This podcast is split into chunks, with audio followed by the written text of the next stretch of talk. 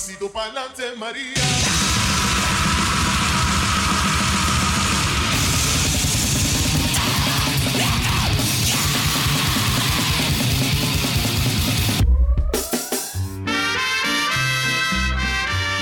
Visão de Júpiter.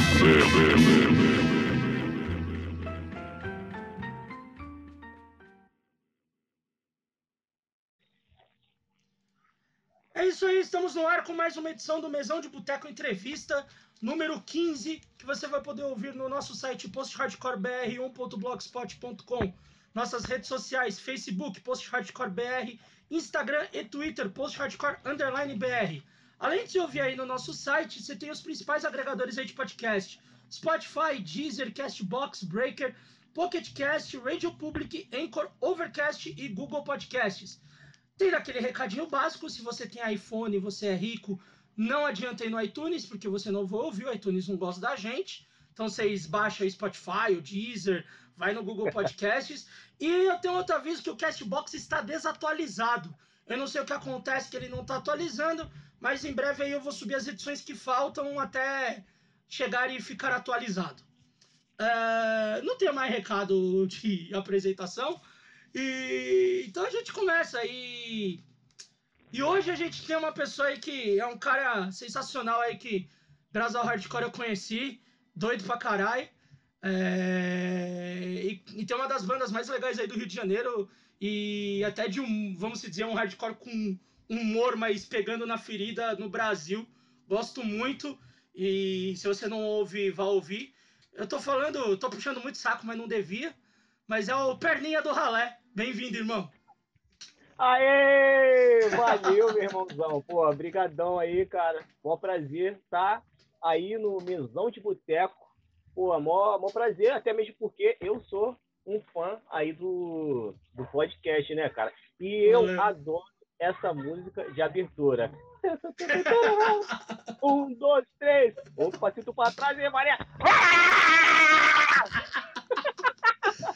Porra, Quem, quem fez essa quem fez a musiquinha foi o Spock, que é o vocal da Entendeu, cara. Não sei se Porra, você lembra dessa bom. banda aí. Era bom pra caralho, mano. Então lembro, foi o Spock. um abraço pro Spock. Foi ele que fez, cara. Ele fez em meia hora, velho. Eu, tipo, eu pedi pra ele uma intro assim, e ele falou, mano, deixa eu chegar em casa eu já faço. Deu meia hora e mandou, então, é isso aqui. Eu, caralho, cuzão. Tanto que a voz que fala no final distorcido mesão de boteco é a voz dele, cara. Ele distorceu Ah, e tal. Eu, tipo, caralho, ficou incrível isso daqui, mano. Tipo, você é foda, moleque. Ele, ô, sério mesmo? Ô, eu, caralho, mano, que da hora. Pô, ficou excelente, fenomenal. O que, que é uma composição de João Gilberto com o Jobim perto de uma parada dessa? É, É tipo, porra nenhuma, bicho. Não é nada. Isso te emociona. A música sobe, a música desce e te deixa ali naquele momento ali no final. Porra, cara, aí, aí tu fica suave Hum. pra curtir o podcast. Muito bom. João, de- eh, João, João Gilberto de cu é rola, bicho. Com certeza. Cara, então a gente vai começar como a maioria, a gente começa dos entrevistados, que é lembrando aí do. Pra quem não sabe, Perninha não chama Perninha, tá? É Anderson, né? E- Eu não conheço, não. Você não conhece? Nunca ouviu falar? é Não, tipo eu só codinome. O Anderson virou Codinome. codinome. De tanto me chamarem de perninha, eu nem sei mais o que que é Anderson. Ah, é que nem, é que nem eu, caralho. Todo mundo chama de Ferraz. Eu não sei mais que é Thiago, não, cara. Tem vezes que, eu não, que alguém chama de Thiago, tipo, ou tá brigando comigo, ou eu, tipo, ué, mano, como assim? tá É. ligado? É Pode estranho, crer. cara. Mas, cara, lá no seu início, eu quero saber como é que você começou a. Como é que o under. Como é que você entrou dentro dessa parada chamada underground? Tô nem falando de banda. Como você começou a conhecer o punk, o hardcore, essa parte do underground? Como é que isso se iniciou pra você?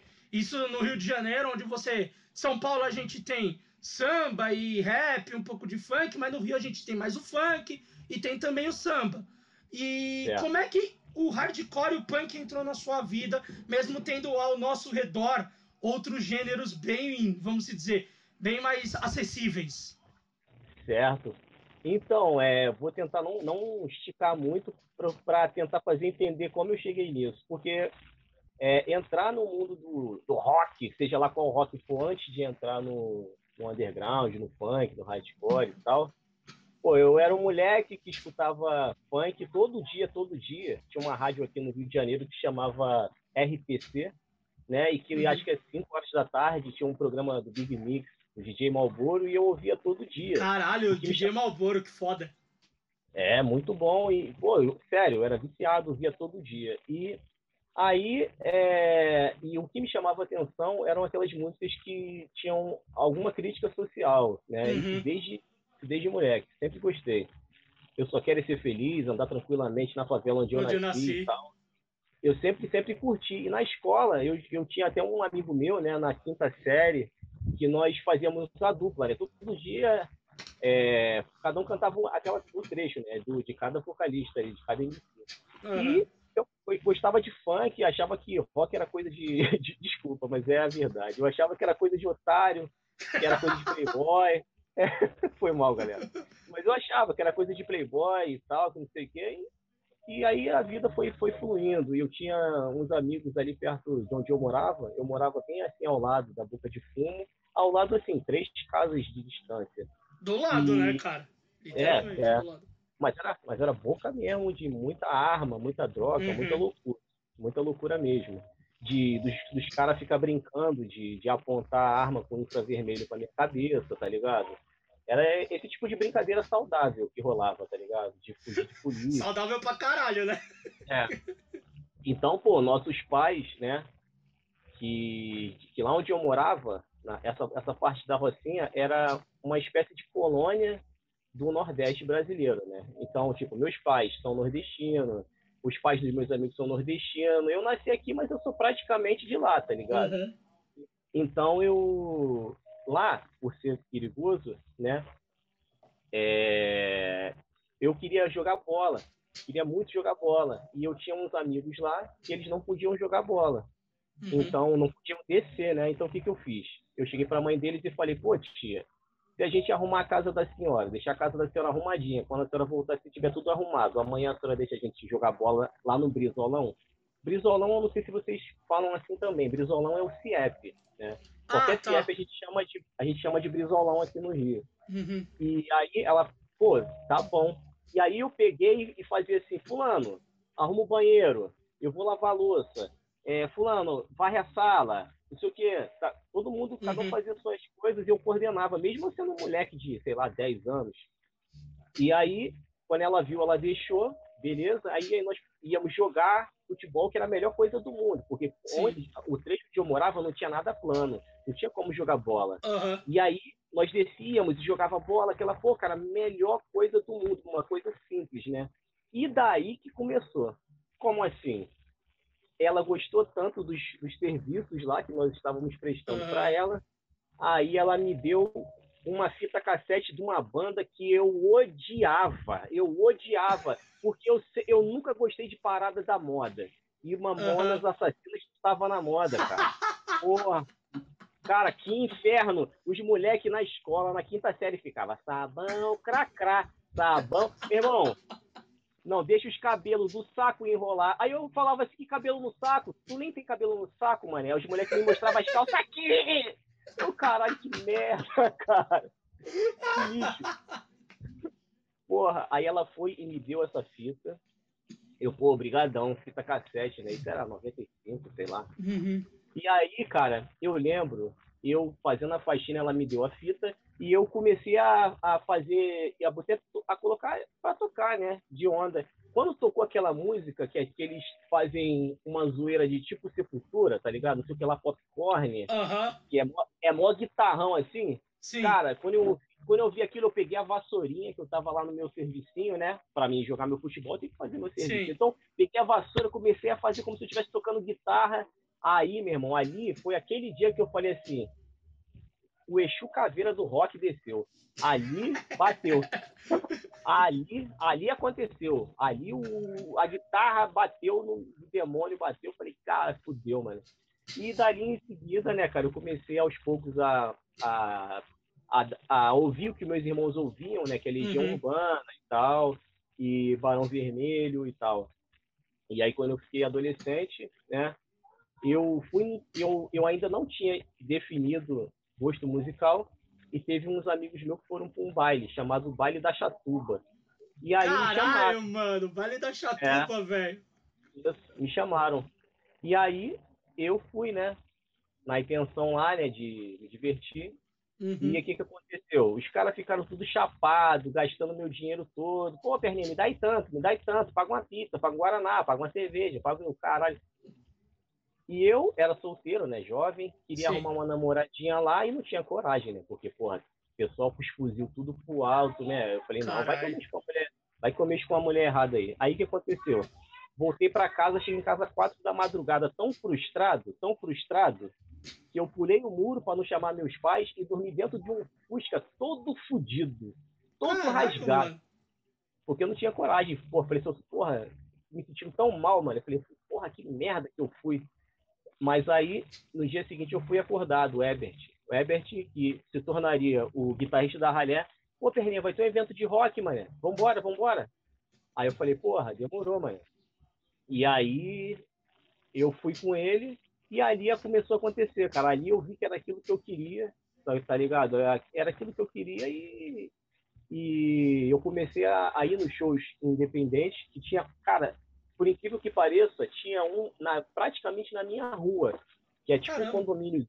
É, e tinha, e, e eu comecei a conhecer as bandas daqui, do, do, Rio de Janeiro por ali. E, cara, foi amor à primeira vista. Quando eu conheci a primeira banda ali, independente, teve show com uma banda uhum. chamada Death 3, teve outra banda que ainda existe até hoje, chamada Cara de Porco. E, pô, cara, aquilo foi paixão à primeira vista. Eu, eu vi que aquele mundo ali era onde eu queria estar e viver, tá ligado? Eu, eu gostava das pessoas, eu gostava do ambiente, eu gostava de tudo. E dali que eu e Ebert falamos assim, pô, cara, a gente precisa montar uma banda pra gente entrar nesse mundo aí. E foi assim que eu entrei nesse, nessa parada aí. Caralho.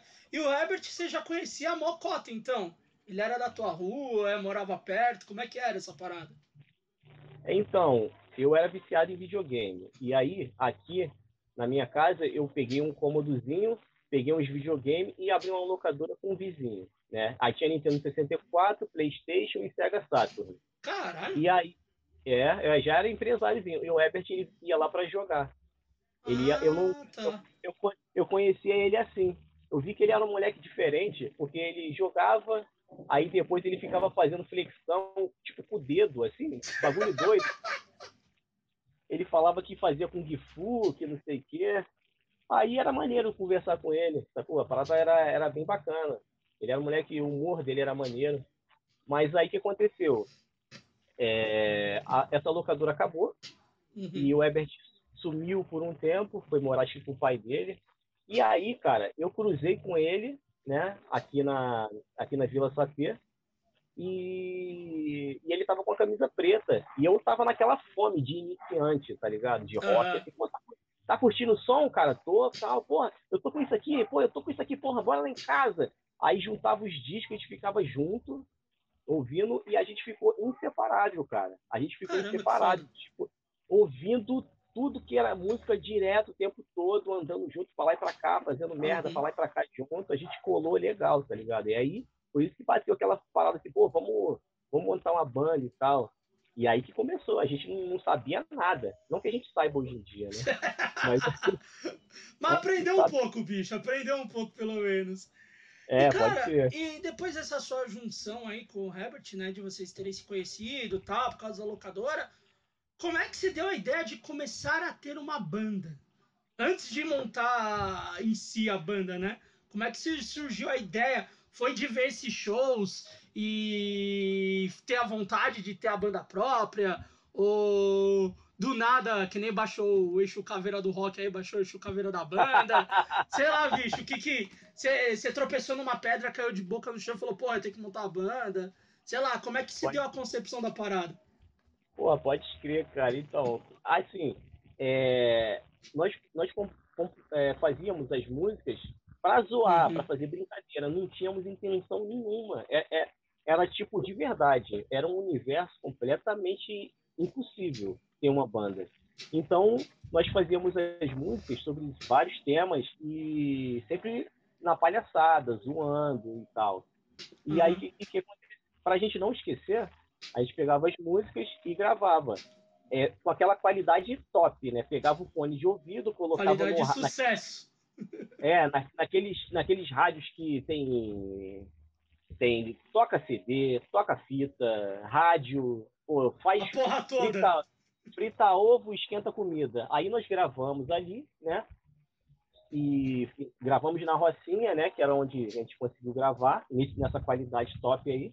E aí os nossos amigos aqui, que é inclusive de uma das bandas, né? Que é o Death Space, ele ouviu e eles achavam muito engraçado. E falaram, cara, vocês têm que montar uma banda, vocês têm que montar uma banda. E eles pegavam as músicas que nós tocávamos, aprendiam a tocar e ficavam tocando em outros lugares. Eles acabavam divulgando a gente sem a gente ter banda. Eles Caralho. aqui na Praça da Taquara, é, ele, e- tinha galera que sentava assim e tocava. Não era todo mundo, um ou outro pegava e tocava assim, brincando e tal. Aham. Então, com essa fita e eles nos apoiando a gravar, não, não, então olha só, eu vou ser baterista, eu fulano vai ser baixista. E aí nós fizemos o primeiro ensaio. E o primeiro ensaio oficial eu não era vocalista, eu era guitarrista, que é o que eu queria ser. Aham. E cara, e cara, mais uma vez baixou, baixou o Exu do Rock 2.0. Ali quando eu, quando eu vi aquilo, eu falei, nossa, irmão, isso aqui é muito bom, cara. Isso é, pô, isso é maravilhoso. Eu quero, eu quero isso pra minha vida. Aham. E aí, só que, só que essa galera só iniciou a gente, só deu o gostinho. E aí? Sim. E aí? Ah, ó, Gustavo tá sem banda, ele toca baixo. E o Alfredo é um outro cara, toca batera, não tem banda. Eles dois iam montar uma banda, eles estão na cozinha e tem vocês dois. Aí juntamos essa, esses dois projetos aí de White Stripes, né? White Stripes podre. E, e rolou, rolou e, e foi, pô, muito bom, cara. Eu, esse início de banda, então, cara, é muito bom, cara, bom demais. Mas você, mas esse início você tocava guitarra. Quem era o vocal? O Era Herbert, o Herbert? Caralho. Que doideira. ele só, ele, ele só, ele só não era guitarrista porque ele não tinha guitarra. Aí ele, aí eu, de, aí eu falei assim, e ele, ele ficava meio triste assim no vocal. Eu achava ele muito bom no vocal. Ele tinha uma Uhum. postura muito maneira, sabe? O trejeito dele, a voz dele era maneira, só que aí Sim. ele preferia. Eu via que ele queria o violão, aí eu falei, pô, cara, eu, eu tinha uma guitarra, que eu não sei se você conhece de guitarra. Eu, eu não conheço muito de guitarra, mas eu Conheço conheço pouco de guitarra também. ruim. Eu conheço de guitarra ruim, que é o que eu tive acesso. Aí eu tinha comprado uma guitarra chamada Jennifer. Nossa, cara, eu, Nossa. Cara, é, é ruim, mas é ruim demais. Aí eu peguei a guitarra e falei, pô, bicho, toma aí, cara. Quer ser o guitarrista? Pô, eu quero te ver bem, tô achando que tu não tá curtindo tanto. Toma aí, pô, vou, eu vou pro vocal, tu vai pra guitarra. E, porra, demorou, demorou e tal. Ele ficou mais feliz, cara. E pra mim, o importante é todo, tá todo mundo curtindo, né, cara? E eu acabou que eu gostei, cara. Eu sou muito tímido, assim, mas eu acabei gostando pra caramba, cara, de vocal. Caramba, que massa. E essa foi a formação inicial. Só que daí vai ter uma mudança, né? Foi rápida a mudança, porque vocês trocam de baterista, né? Sim, sim. A mudança, ela aconteceu quando a gente conseguiu fazer o primeiro e único show desse baterista chamado Alfredo, que é um cara super maneiro. Aham. É, Nós tocamos, cara, olha, olha que parada nada a ver. Nós tocamos, nós tocamos num lugar que era que o pessoal chamava tipo de puleiro. Era um bar assim que o chão era de terra e, e era acústico. Rolava shows acústicos. E o Ralé, o primeiro show do Ralé foi acústico. Caralho! Meu irmão, a- olha, aí tinha, tinha uma galera lá que assistiu a primeira banda, super bem tocada, que foi o Rex Binimbol, que era uma banda de som alternativo, que eu era fã, muito boa. E aí depois foi o Ralé, e eu nervosão e tal. E Aham. aí, meu irmão, tu pensa, caraca, meu irmão, quando a gente começou a tocar aquela desgraceira, a poeira subiu, a porrada comeu, a porrada Caralho. comeu firme, a porrada comeu firme, firme. E aí o que aconteceu? Os moleques aqui da minha área estavam com a mania de fazer montinho, sabe? Que quando um fica Sim. em cima do outro. E aí o que aconteceu? Quando acabou a última música, teve um. Aí eu recebi o primeiro feedback, cara que foi um menino, um cara que, pô, infelizmente ele já faleceu, que era o Uhum. Ael, mais conhecido como Jedi. Cara maneiro demais. Ele chegou com um skatezinho assim, abraçado assim, e falou assim: aí, a banda é muito ruim, mas é muito boa. Todo fudido. Ele todo fudido. Ele, sério, é muito ruim, é muito ruim, mas é muito bom. Aí ele, pô, eu, quando tiver mais show, me avisa que eu quero ir, que eu quero ir em todos. Eu falei, Caralho. porra, maneiro, maneiro. E aí, cara, e aí esse baterista, é, depois desse show, ele, ele saiu da banda.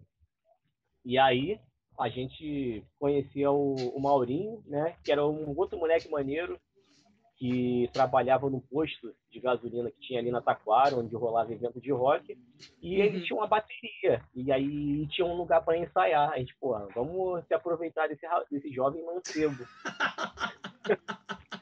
e aí, cara, a gente falou, pô, vambora.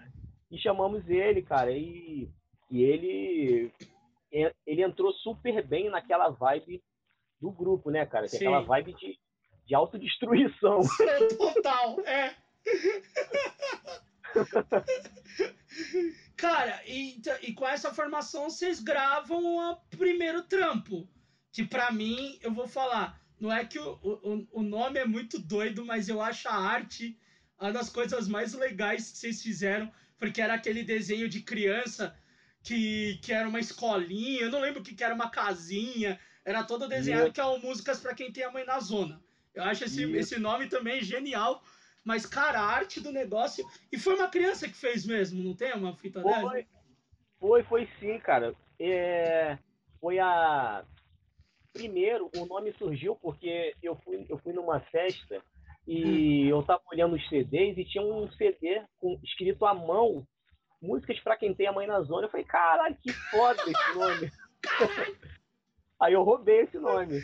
E aí e como era um, um, lance feito à mão, eu vi que era uma parada criativa de alguém.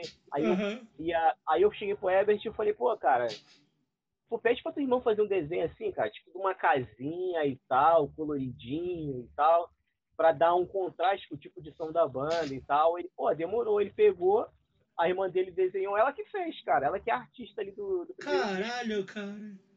Ficou legal, né, cara? Eu, pô, eu adorei, cara. Eu me amarro, cara. Eu, eu acho sensacional, porque é, é, é, é, é de uma criança mesmo. É, tem aquela parada da pureza, né, cara? De, tipo, fazer o desenho da casinha e da, da, da, da, da desenhar uma pessoa, desenhar a árvore. Tinha uma árvore, tem umas árvores, Sim. acho, tem. Pode. Tipo, eu, eu acho genial, cara. Eu lembro quando vocês me, quando vocês me deram essa demo, foi aqui, né? E ainda uhum. era aquela mais antiga que era colorida toda. Cara, eu olhava aquilo e falava, mano, não, peraí, peraí, não. Caralho, mano, esse nome não condiz com o desenho nada. Porra nenhuma, tá ligado? Mas eu achava tão genial, Ué. cara. E, e das primeiras composições, lógico, uma coisa que eu acho que é, a gente tem que contextualizar também. Todo mundo era mais jovem, todo mundo tinha os seus 20 anos. Isso já faz uns 15 anos atrás, pelo menos. Então a mente Vai. de todo mundo era diferente. Porque, lógico, se a gente pegar algumas letras ali, tem, são pesadas, a gente não dá para negar, tá ligado? Mas, sim, sim. mas era uma vivência totalmente diferente do que se tinha de, de um cara saindo da adolescência indo pra vida adulta, do que agora, tipo, um monte de marmanjo semi-velho, né? Que a gente Pode já começa a ter uma cabeça um pouco mais diferente. E é o que eu quero te perguntar referente a isso, cara. Como é que é a tua visão atualmente das músicas do primeiro trampo? A minha, a minha visão é que o, o ser humano ele, ele vai se construindo, né, cara? É, como é que diz? Você nasce com uma certa cultura e tal, e muitas coisas você vai reproduzindo, que são coisas naturais daquela época. Aí tu vai tomando uns cortes, vai aprendendo e, e vai mudando essa demo tem, uma, tem muita coisa dessa fase, né? E eu não acho legal pegar assim, ah, vou desmontar a banda e vou montar uma outra banda como se o meu, eu conseguisse apagar o meu passado. Como se a minha vida fosse um Instagram que eu deletasse e arquivasse uhum. as coisas indesejadas, tá ligado? Então, cara, o, é, essa parada dessa época condiz com aquela época. E aí, conforme o tempo foi passando, a gente foi entendendo, eu vi que, tipo, é, que você está falando para outras pessoas, né, cara? Outras pessoas estão te ouvindo. Então, pô, é legal você prestar um pouco atenção no que você está falando e tal.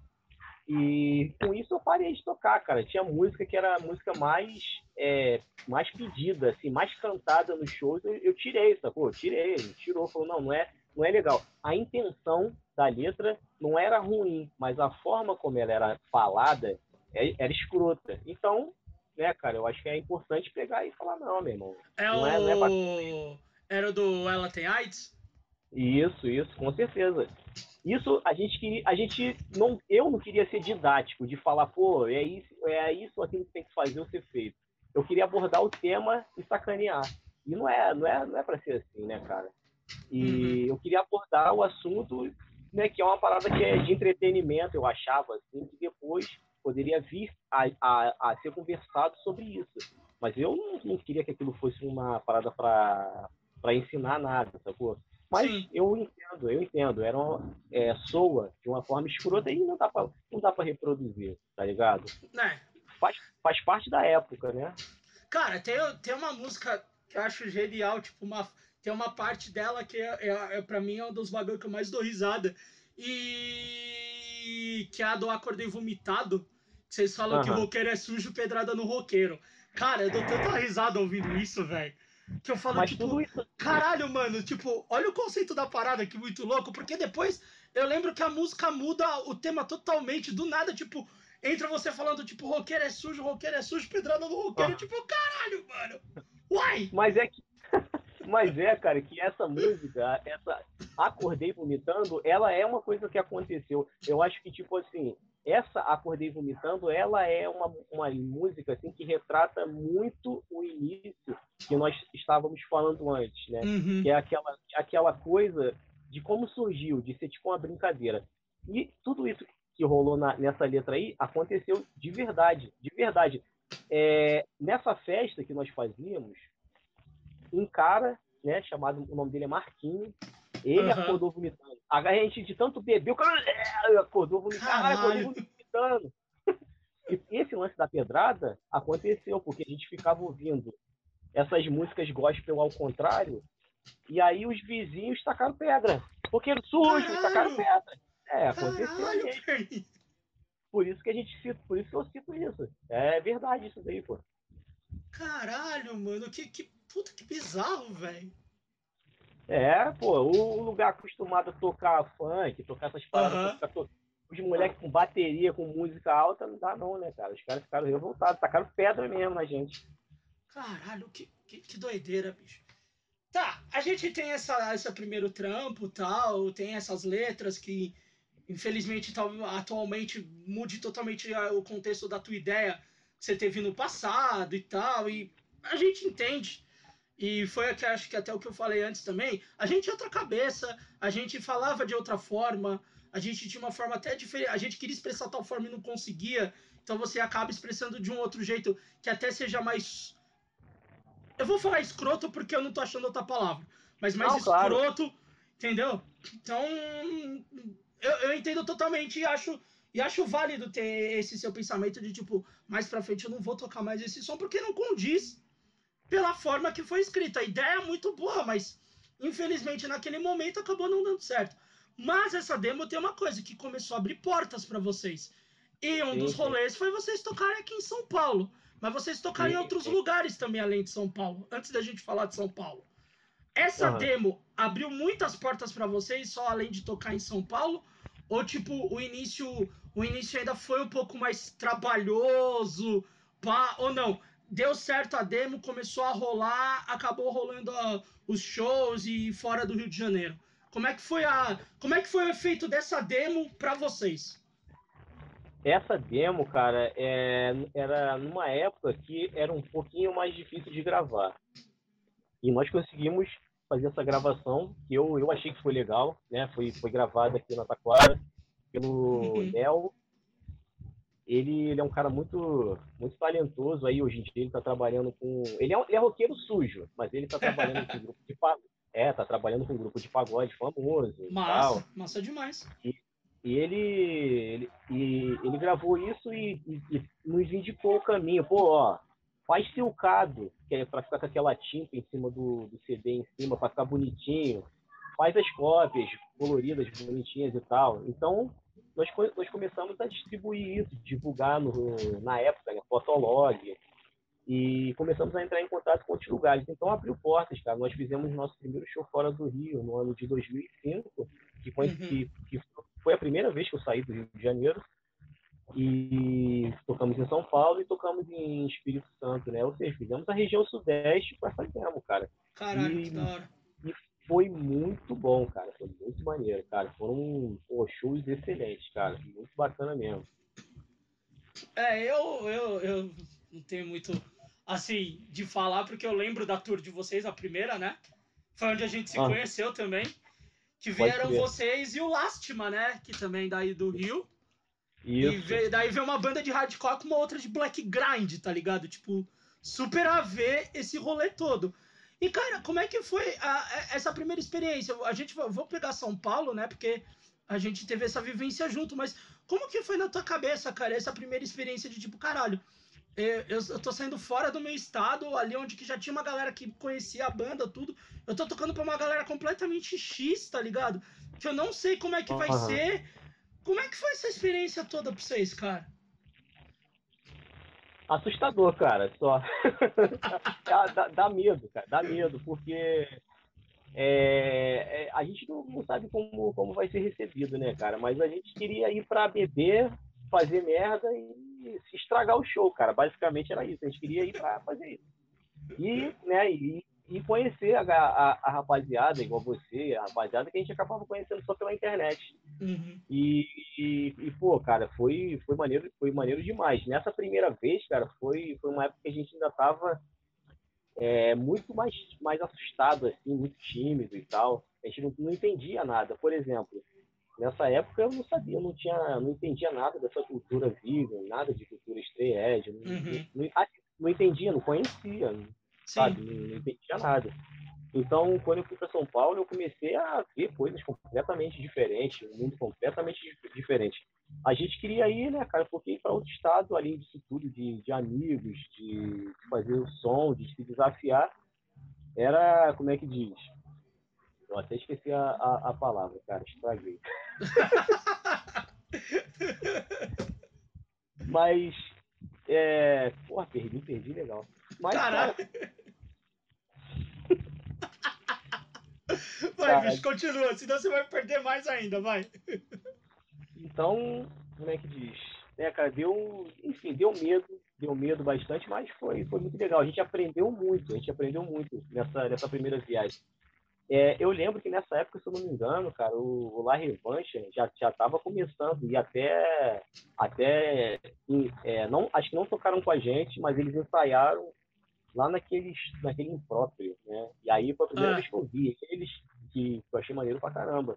E era uma, é uma galera com uma musicalidade completamente diferente, porque enquanto a gente estava preocupado em, em autodestruição, a galera estava preocupada em passar uma mensagem, a galera estava preocupada em fazer um som bem tocado e tal. Então, isso aí foi um certo choque de cultura pra gente, sabe? Quando a gente Sim. voltou pro Rio de Janeiro, a gente voltou de, de outra forma, porque eu percebi que, que em São Paulo é, a galera ouvia muita coisa diferente, tinha, é, você ia nas banquinhas, você via muita coisa diferente, você via como é que era o processo de, de produção de, de merchandising uhum. e tal. Então foi um choque de cultura violento, cara. E nós voltamos para o Rio de Janeiro, tipo, com outra visão. Caramba, que foda, cara.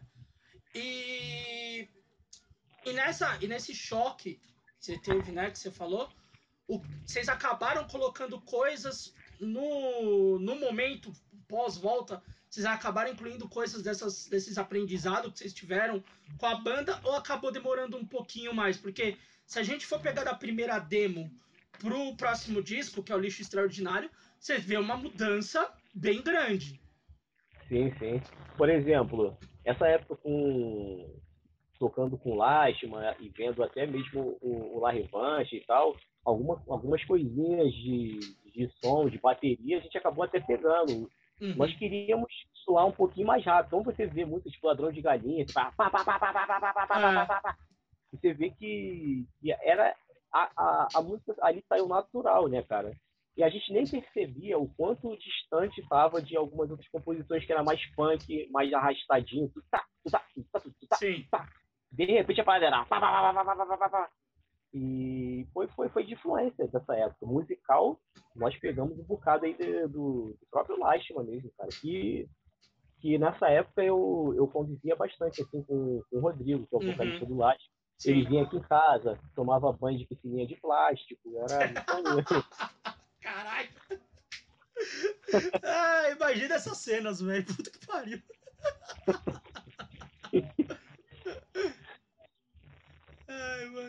Bicho, aí vocês lançam, depois de um tempo, lixo extraordinário. Tem a mudança, lógico, dá pra ver pro, pro, pro Músicas pra quem tem menos zona, tipo, dá uma mudada boa. Ah, Aham. Como é que foi agora trabalhar nesse trampo? Que até a qualidade vocês também colocaram outra, né? Aqueles vocês estavam no primeiro trampo, então vocês fizeram um encartezinho ali mais simples, tudo não. Nesse tinha até a caixinha, tinha um encarte mais maneiro, a coisa toda mais bonitinha. Como é que foi essa, essa parada dessa, dessa produção desse disco aí em si? Pô, o Lixo Extraordinário ele foi lançado em 2007, mas foi uma novela para conseguir lançar, né, cara? O, essa demo nós lançamos em 2004, o show em São Paulo foi em 2005, Foi. então 2006 a gente apanhou bastante, né? O ano de 2006 para gravar e tal. É, e foi, foi uma gravação que nós fizemos no estúdio do Perazzo, que é lá no que é em Botafogo. E, e a capa nós conseguimos que o Flock, que é o baixista da banda Jason, Sim. deve conhecer, A gente gravou Ele- com ele uma edição que é o do. Caramba, Áudio é Rebel. do Áudio, Áudio Rebel. Rebel. É, eu esqueci, É. sempre esqueço o nome do, da porra, da Áudio Rebel. Ele gravou com a gente aqui, tá? Isso, eu tinha esquecido isso. Eu ouvi esse, foi o Flock, a Carol e, a, E o Gustavo. e o Gustavo. Isso. Foi o Gustavo, bacana, o Eu- Gustavo passando vergonha, como sempre, né? Isso, isso. Com certeza. Moleque doido. E, pô, e foi o Flock, cara. Ele, ele fez essa capa, massa. essa arte. Ele é, ele é genial, cara. A arte do Manda álbum muito. é muito bacana. Eu tenho, eu tenho um só aqui, né, que eu guardo, porque eu perdi o, o restante que tinha. Eu perdi o restante na enchente, né? Que aqui onde eu moro da enchente direto. Na época eu só tinha casa na parte de baixo. Então Uhum. levou bas- bastante exemplar. O lixo extraordinário foi pro lixo de enchente. Caralho, Hum. Carlinhos, que merda. E ele foi isso, cara. Ele é um álbum né, que tem umas 14 músicas, que já é num. que já vem com uma influência de, de muita coisa que nós aprendemos e tal, dessa época, e, conseguimos mais selos para distribuir, cara. E isso foi uma coisa muito boa. É, o primeiro foi o James, ele tinha um selo chamado Antidiscos, Uhum. e, e, e também entrou também a Tamborete, que é o selo do Panto, que é o guitarrista do, do Jason, que fez a Sim. ponte pro, pro Flock fazer a arte. Tinha um selo lá, lá, do, lá do Pará, chamado Abunai Records. Ah, Bunai, eu manjo. Isso. Tinha um, um selo aqui do, dos nossos amigos, que, era, que a gente também acabava fazendo parte, que era o Adanada Records. Ah, E belo e nome. Tinha, e tinha o selo do. O selo Caras do Killer, né? Que é do Rafael. Ele é, ele é um brasileiro aí que vive no Japão, que vivia Sim. no Japão. E distribuiu por lá, cara. E foi, foi uma distribuição muito legal, cara, muito bacana. Porque o que aconteceu? É, foi, ele, ele distribuiu lá no Japão e, Uhum. como forma de divulgação, ele, ele também fez uma entrevista com, com a gente aqui no, no, é, fez uma entrevista que saiu na revista Doll Magazine lá no Japão. E aí, o que, que aconteceu? Eu nunca recebi Eu essa só revista. quero botar um ponto nisso. Eu tenho muito orgulho que a foto dessa entrevista é minha. Ah, é mesmo? Pode crer, cara. É aquela mesmo. foto horrível, cheia de pinguinho de suor da câmera, que era aquelas. É, não sei, cybershot da vida. Aí eu lembro Mas que foi- foi quando vocês tocaram aqui, é, é, você tá pulando, você tá no alto. Tipo, se Isso. fosse uma câmera boa, a foto ia ficar linda. Mas como a Não, câmera era cara. uma bosta, aí ficou aquelas gotículas assim de, de Ah. água, tipo, tá ligado? Aí Pode do nada crer. vocês publicaram, tipo, a gente sendo na revista do Japão, eu vejo aquela foto. eu, Caralho, mano, essa porra foi eu que tirei essa porra, cara. Cara, essa foto tá animal, cara. Porque, tipo assim, eu tinha o sonho de ter uma foto pulando. E eu Aham. nunca. Eu não tinha uma foto assim pulando, que eu lembro. E aí eu via aquele fotógrafo, o Tux, Maurício Santana, Sim, tá ligado? grande Tux. Pô, e esse cara só tirava foto sinistra. Tipo, acho que ele usava aquela lente olho de peixe. Sim, E era gostoso. Era gostoso você ver as fotos, né? cara? É- As fotos transmitiam a energia da parada. E, e você pegou com a sua máquina, que naquela época o pessoal chamava de saboneteira, era. pô, tirou a foto, uma foto excelente, cara. Ela, pra mim, aquela foto perfeita do jeito que ela é.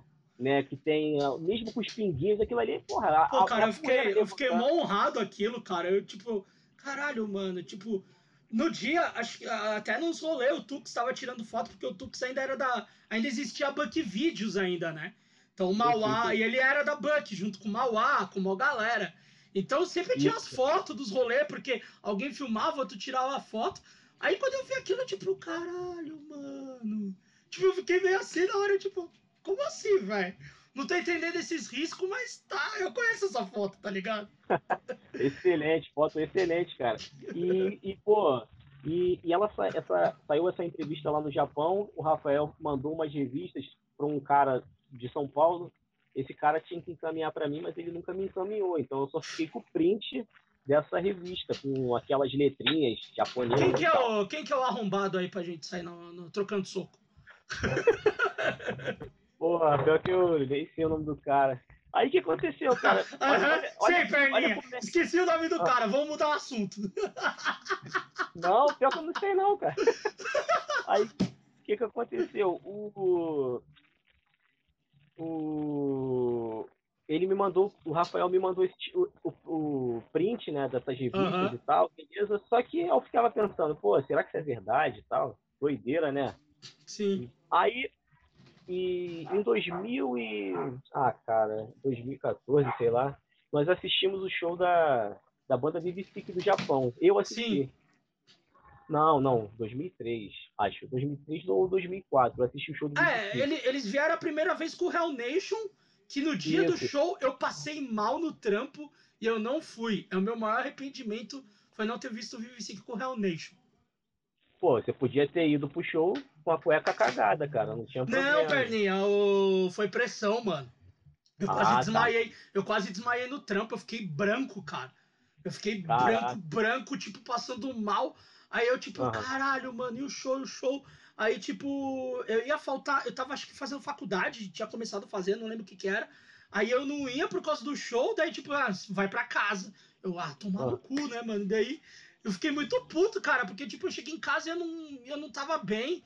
E eu morava perto do hangar, cara. Então, tipo, eu pegava um busão, 15 minutos, uhum. 10 minutos eu tava no hangar, cara. E eu não fui, velho. Eu uhum. fiquei lá, tipo, todo, porra. Aí é o meu arrependimento. Eu não vi o Real Nation nem com o Vivisic, cara. Pode crer, cara. Pô, perdeu uma aula, cara. Eu, eu, matei aula. E eu matei aula para ter essa aula. E quando eu vi o Vivisic, eu fiquei, caraca, que sinistro, cara. Que absurdo. Muito bom, cara. E aí, cara, por que, que eu tô falando isso? Porque, pô, eu fui lá e tal, pedi pra tirar uma foto lá com o baixista, que ele foi um cara, pô, simpático pra caramba e tal. Uhum. Não arrisquei, não arrisquei falar nada. E, pô, e aí, beleza. Aí depois de muitos anos, né, uns 10 anos, acho que aí, de 2004, acho que eles voltaram em 2014, uhum. é, aí, aí eles, eles voltaram com Fuck on the Beach, Beach BBC, uhum. e, e, o Mozini botou pra. botou um cara, um japonês, tipo de música pop, Handsome. Uh, Handsome, Handsome. E aí o que aconteceu? Nós tocamos, foi muito bom, e aí o show deles foi muito bom e tal. Aí quando eu falei, pô, cara, é a, última chance de eu tentar falar com esse cara. Eu, eu nunca mais vou ver esse cara. Aconteceu. Uhum. Aí passando, pelo, passando pelo camarim, mais conhecido como parede toda pichada, chão fedendo, amijo, latas, vômito. Aí passei por ele assim.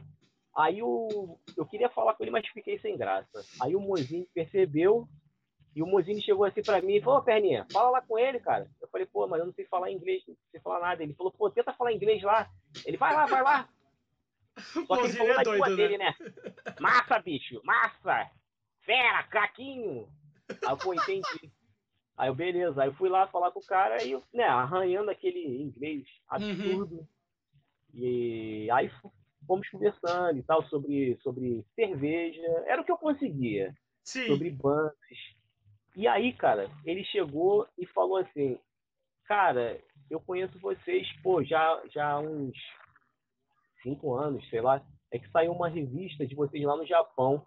Porra, aí. Caralho! Aí eu.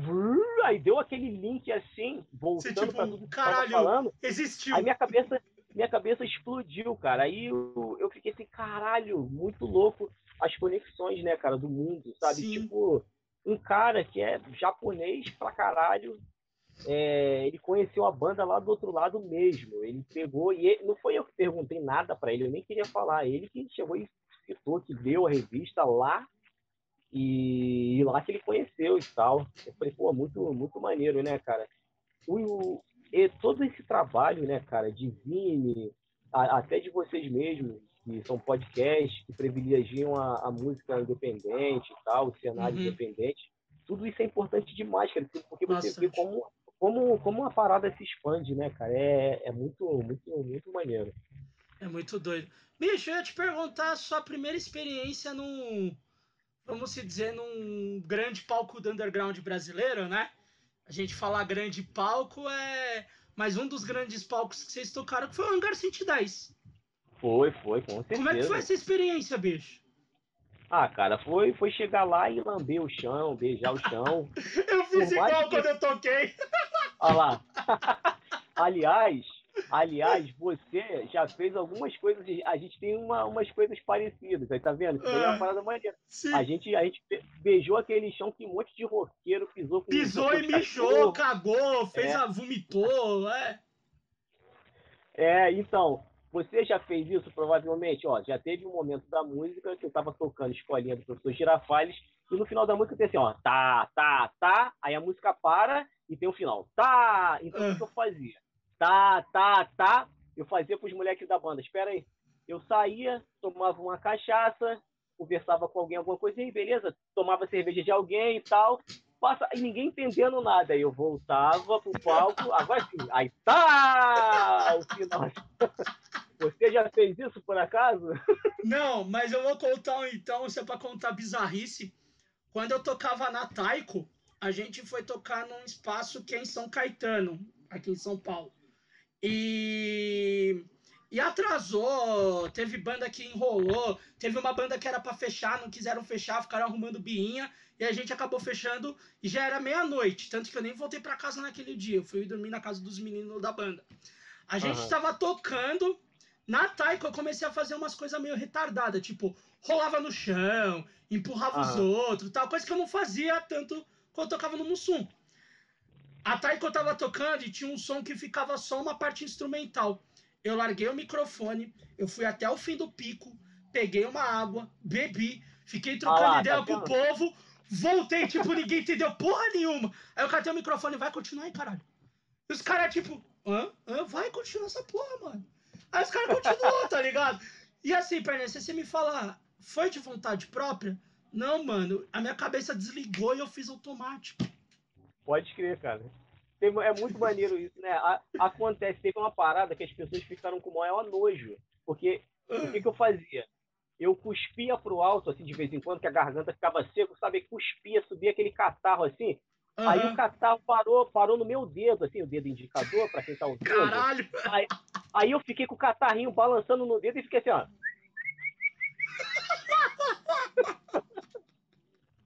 Ninguém entendeu nada. Mano, meu Deus. São, são coisas que são coisas do, coisas do palco que acontecem. Por exemplo, eu, eu tinha levado uma garrafa de vinho pro show, a garrafa entornou, aí eu olhei pro uhum. chão e suguei do chão mesmo.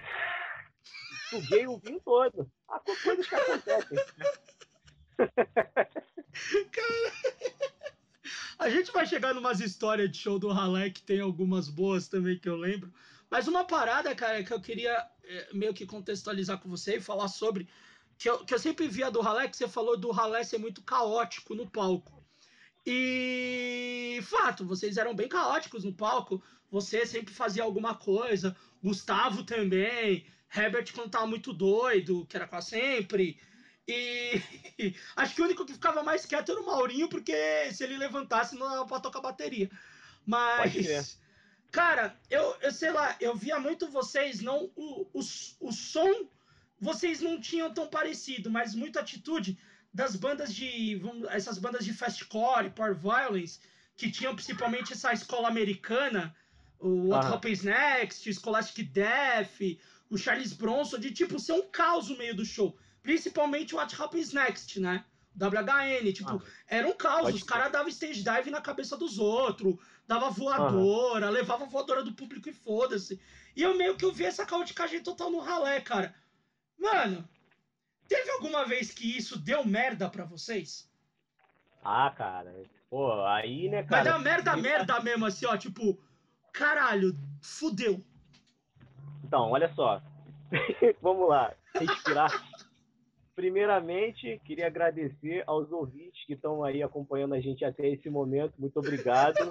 Você que está aí do outro lado, está lavando sua louça, ouvindo, né? Você que está aí, pô, tá no seu trabalho. Pô, eu tô falando contigo, cara. Tu que tá me ouvindo aí. Ó, muito obrigado, cara, por você estar tá curtindo aí o mesão de boteco. Agora vai entrar uma baixaria aí que, né, vamos lá. Tem muitas, cara, mas eu algumas vezes que deu merda, cara, então, é o, o, o ralé, cara, não era uhum. intencional. Era uma parada Sim. que era natural, aquela coisa de uhum. autodestruição era, era natural. Era, a desgraceira era natural. Então, vou, vou citar um que foi. Esse foi bem, bem absurdo.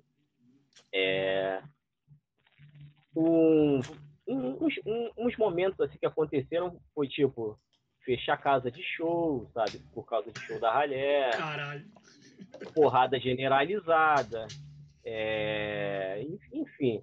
Mas esse caso que aconteceu, que eu vou relatar agora, aconteceu em Minas Gerais. Nós fomos convidados pela rapaziada do Desgraça, era Poços de Caldas. E era um show muito grande. Foi uhum. organizado para acontecer numa escola de samba, né? O palco era lá no alto e, e lá não tinha muito evento. Então organizaram esse festival e, e muita, muita galera assim é, organizou ônibus, né? De viagem para a galera sair de municípios próximos e colar nesse super evento que ia rolar. Cara, era uma escola de samba muito cheia, cara, muito cheia. Uhum. Você sabe como é que essa coisa de se reunir para ver busão. Eu acho que você foi ver Limp Wrist, né? De busão, né? Você viajou, de... foi? De micro, de van, cara. Saíram cinco vans de São Paulo para Curitiba. Foi doideira. É uma doideira, né? Então aconteceu isso, né? De reunir várias, vários ônibus. Então era um lugar muito cheio. E nessa época, cara, a galera da banda tava bebendo muito. Veio uma galera com a gente que também tava bebendo e chupando muita bala de qualidade duvidosa. duvidosa tá ligado? Então, então o que que acontece? É, nós, an antes de nos apresentarmos, nós estávamos na casa né, do rapaz da banda Desgraça, né, que é um nome bem fofo, e Sim. estávamos lá comendo, bebendo, bebendo, e o Gustavo tampando na cachaça, o Maurinho tampando na cachaça, Eita porque o pai, o pai, é, o pai do cara, ele era um caminhoneiro, né? E ele trouxe uma cachaça do Mato Grosso. Ah, Caralho, ah, essa cachaça. É, da hora. Meu irmão, tu imagina, a gente organizou, veio uma galera com a gente pra gente destruir o show, cara. E aí, beleza. Nós fomos pro, nós fomos pro palco pra tocar. Uhum. O Maurinho e o Gustavo estavam completamente transtornados. E, tipo assim, eles deixaram a alma e foram só o corpo. E quando. Caralho! Porra, quando a gente chegou para tocar, tava, tava muito ruim, cara. Tava muito ruim, porque, tipo assim, acabava uma música, o Maurinho tava tão torto que a música tinha acabado, o Maurinho tava assim, tutá, tutá, tutá, tutá, tutá, tutá. Ele tava igual o coelhinho da Duracell. ele tava igual. Ele continuava, a gente, caralho, a música acabou, cara. E a gente, porra, fudeu, cara. E eu lá tudo sem graça, né? E aí só que aconteceu uma coisa que mudou todo o rumo da história. Hum. Até esse momento, ainda tinha uma rodinha na frente, ainda parecia que tinha uma galera se divertindo e tal. Sim. Tava dando pra, pra disfarçar um pouco. Uhum. Eu tava achando ruim, eu tava achando uma merda. Sim. Mas tava, tinha uma galera que tava muito interessada em empolgar e tal. Tudo bem. Curti. Só que aí tu. Curti, beleza, suave. De repente começou a voar lata, garrafa. Caralho. E eu não entendi nada. No meio do show, garrafada, lata. A gente, caralho, que porra é essa, mané? Aí um cara que tava na frente, que tava, tava mais, o mais animado, tava apontando pro lado do Gustavo. Aí que eu olho pro lado do Gustavo e vejo uma lombriga pelada Porra, meu irmão, moleque pelado, eu caralho. Eu caralho, mané. Que isso, cara? Aí eu, aí eu, tipo assim, porra, foi mal, foi mal, foi mal. Falei, é, Gustavo, bota a roupa aí e tal. Só que aí, meu irmão, não deu tempo. A porrada tava comendo, a gente Nossa. acabou o show logo. A gente acabou o show logo e lá embaixo a porrada comeu bonito. Mano Por quê? do céu. Porque a galera, a galera que ia pegar a gente, que tava atacando garrafa, é, foi, foi, foi, foi desafiada pelos caras que eram nossos amigos. Então eles se encontraram Puta no corredor lá. Puta merda! A porrada comeu feio, cara. Porra, foi foda. O que, que aconteceu? Aí na, o Gustavo Bebaço quebrou uma garrafa de Heineken prau, e foi querer ir pra briga. Eu, não, não, compadre, ô, tá maluco? Não, que isso, cara, tá maluco. Aí eu, aí eu falei, fica aí, não, eu, deixa, eu, deixa eu indo. Aí o que aconteceu? Eu peguei os pratos de bateria, que eu sempre fazia, né, para ajudar o Maurinho, e quando eu tava passando para levar as coisas, na porta de saída tinha o cara que atiçou a briga. Ele tava com uma vala no nariz, uma vala, uma Mano. vala no nariz mó rasgão no nariz assim, com mó cara de choro. E eu com as mãos ocupadas, os pratos e caixa uhum. de bateria. Aí eu olhei para ele assim só, falei, pô, cara, foi mal, cara. Não, não era a intenção da gente, porra, causar essa confusão e tudo. E eu achando que ele ia querer atacar e tal. Ele, ele com mó cara de choro, assim, ele, porra, mano, esculacho, eu aluguei ônibus e tal. E, porra, o maluco ficou pelado e tal, não sei o quê. Aí eu falei, não, cara, porra. Falei, pô, então, vamos conversar, vamos conversar. Falei, pô, bora ali, eu te pago uma cerveja. Ele, tá. Uma cerveja resolve tudo, né, cara? Aí eu, eu fui passando pelo salão com ele, cara, e as, as pessoas, assim, ninguém entendendo nada e tal. Conversei com o cara, acalmei o cara, o cara ficou de boa e tal. E aí eu fiquei muito triste, cara, no final do evento, né? Porque falei, porra, eu olhando assim, pessoal que teve uma das pessoas que vieram com a gente que estava fazendo um anjinho, anjinho assim, deitado numa poça que era de água, mijo, uhum. sei lá, fazendo assim com os braços para cima e para baixo, sabe? Em outra dimensão. Maurinho bebaço, Gustavo bebaço, e eu lá fora, sentado na mesa esperando acabar o evento, né? Para poder ir embora, né? Uhum. E aí o que que acontece? Começou a rolar outra confusão lá dentro. E aí um cara foi e chamou a polícia. Ele chamou a polícia. Por que, que ele chamou a polícia? Porque botaram ele para fora do evento que ele pagou. E por que botaram ele para fora do evento que ele pagou? Hum. Porque ele estava no banheiro cheirando e transando com uma menor. E aí o que, que aconteceu? É, aí a, a, polícia chegou a rir, porque, tipo, achou tão absurdo a parada, tá ligado? Que ficou, ficou rindo da cara dele. E aí foi. Esse, esse foi um dos shows que, é, que aconteceu de ruim por causa do Gustavo ficar pelado, né? O outro caso foi, foi, a última vez que nós tocamos em Espírito Santo, né, cara? Que já faz bastante tempo, foi em uhum. 2008. Eu não tenho mais coragem de voltar para lá. Porque teve uma galera, é, teve uma galera que ficou revoltada com a gente, porque aconteceu de novo. O Gustavo, do nada, bateu o, o espírito do moleque pelado e ele ficou pelado e rapidamente, parece que eles já queriam um motivo para fechar a casa, né? E aí uhum. acharam esse motivo aí e fecharam. E foi, pô, foi, foi triste, né, cara? Que era uma casa bacana que tinha lá. Ah, cara, e... mas, vou, mas vou te falar um bagulho, perninha. Também tem uma galera que é meio hipócrita assim, tá ligado? Por quê? Tipo, tá, você ficar no, no palco não é uma coisa normal? Não, não é, não é corriqueiro, tá ligado? Não é todo show que você vai ver uma pessoa pelada tocando. Mas, cara, quando o Priest veio pra cá, todo mundo queria ver o Martin pelado no palco. Pode crer. Todo mundo quis ver a bunda do Martin, tá ligado? Todo mundo. O, o gay, a lésbico, o hétero, a trans, todo mundo. Todo mundo queria Pode ver crer. a bunda murcha do Martin. Todo uhum. mundo viu. O Martin, quando tocou com o Priest lá em Curitiba, acho que aqui em São Paulo também foi a mesma coisa que ele usou. Era uma cueca que tampava a frente e ficava a bunda de mostra. Todo mundo queria ver. Mas o Gustavo, que é do ralé, ninguém quer ver a bunda murcha do Gustavo. Pode no, crer, né, no Teu Pai Já Sabe tinha o, o 7 metros, que também acho que teve um show que ele ficou pelado. E todo Pô, mundo crer. achou massa demais, cara, tá ligado? Sabe quem, então, sabe quem ficou pelado? Também que quem, quem ah. Acho que nem tava pelado, mas acho que era o, o Foca. Acho que ele tava fazendo um Foi, show. O Foca na verdurada. Na verdurada. Isso. Aí acho que ele deu um, deu um pulão assim. Perninha, não me lembra disso. Eu tava na frente, caralho. Eu vi. A, eu vi. A gente, no, o Foca já participou aqui também. A gente lembra dessa história. mas pra remeter muito rápido, foi verdurada. O Nerds tava, tá, que tava tocando, o Foca tava com um vestido e que tinha uns botões na frente só. Só que o Foca tava, uhum. acho que de cueca, sei lá, e ele tirou a. Eu não sei se ele tava com, eu não lembro. Mas eu, teve uma hora que ele foi pular e todo mundo, tipo, não, Foca não pula, Foca, porra, Foca. Aí o Foca pulou de sacanagem com todo mundo. Só que o Foca dá aquele pulo que você dá o chute pra cima com a perna. E Cara, eu... todo mundo viu o o pau e as bolas do Foca, cara. Todo mundo que Pode tava na frente do palco e eu tava na frente lá cantando com os caras junto, todo mundo viu. Eu lembro que o Barreto virou pra trás, tipo, caralho, mano. Tipo, não, velho. A gente achou, tipo, todo mundo ficou caralho, Foca. Tipo, mas todo mundo depois, ah, é, caralho, aí sim, porra.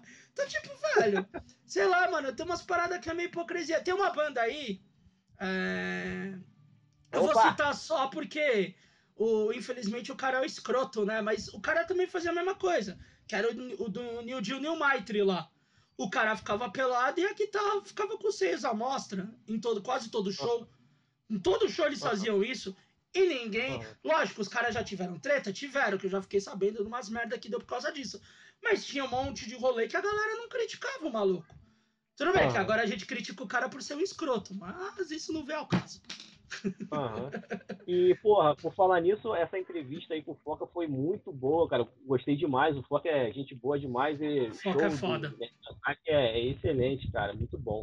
E, pô, e nessa pegada de, de autodestruição aí, pô, cara, antes dos shows, cara, você chegou até a presenciar alguns momentos, né, cara? Que, uhum. que o show, o show não era, não, não era estragado durante o show. Ele já começava a ser estragado antes, né, cara? Teve uma é. vez que, que, que nós estávamos ali, acho que íamos tocar no impróprio antes do show, e a, e a gente não tinha o que beber, né? E aí o Herbert, né? O Herbert chegou e, né? Ele chegou e, tipo, tinha alguém tem álcool aí, alguma coisa de beber? Aí, sei lá, não sei como ele foi parar nesse perfume, cara. Não, tinha uma, mini, tinha uma galera ali na porta, eu não sei quem era, não lembro mesmo, de fato. Eu não vou lembrar. Mas tinha um pessoalzinho na porta e o Herbert estava trocando ideia e tinha uma menina que acho que era a namorada de um cara que tava ali junto tal. Eu não lembro a fita bem. Eu sei que tinha uma moça, tinha mais três malucos ah. e o Herbert, porque na hora que eu cheguei foi o acontecido. Aí eu lembro que eu tô chegando, o Herbert tava com o vidro da menina, não sei se era boticário, lá com a de Fiore, sei lá que caralho que era. O Herbert falou: não tem porra nenhuma pra beber, eu vou beber o um perfume. Aí eu cumprimentei o Herbert: Ô Herbert, o que você tá fazendo? Eu vou beber perfume, você é louco. Aí ele: não, não sei o que, eu fui cumprimentar o resto das pessoas. Aí na hora que eu tava cumprimentando os caras e a moça, a moça virou e gritou: Meu perfume custou 80 conto, você tá bebendo meu perfume? O Herbert mandando o perfume pra dentro. Caralho. Cara, que desgraça, mano. Roqueiro, roqueiro é um inferno, cara. Aí o Herbert terminou de beber, veio me dar um abraço e aquele bafo de perfume. Meu caralho, Herbert, agora você tá com bafo de perfume, mano. Puta que nojento. Aí eu lembro que você aquele... chegou pra me cumprimentar, daí eu, ô Herbert fazendo merda aí desse caralho, Herbert, porra. Aí a gente foi dar um rolê pra sair dali, porque o Herbert quase bebeu o perfume da menina inteira, mano. A menina ficou putaça com ele. Mas também. É, e ele não Mas ele ela deu a ideia. Não, mas ela também é. dá ideia. Ah, pega o meu perfume e bebe. Ah, vai a merda, né, mano? Pô, e ele não parou por aí, porque a, a minha esposa, a Sara, o que aconteceu? Ela também, né, com, com esse espírito aí, ela chegou para ele, ela achou uma cola, né, um, uma garrafa de cola Caraca. que tinha lá no próprio, que lá no impróprio eles eles estavam colando carpete, sei lá. Era. Eu acho, eu acho que era cola, era um produto químico. E, e ela tava olhando a garrafa, aí ele perguntou para ela: O que, que é isso? Ela ah, é uma batida, é batida de queijo. Ele, porra, batida, batida de queijo? É, é, pô, é bom? É, eu acho, eu gostei. Quer provar? Quero. Ele deu uma boladão. Porra, Sara!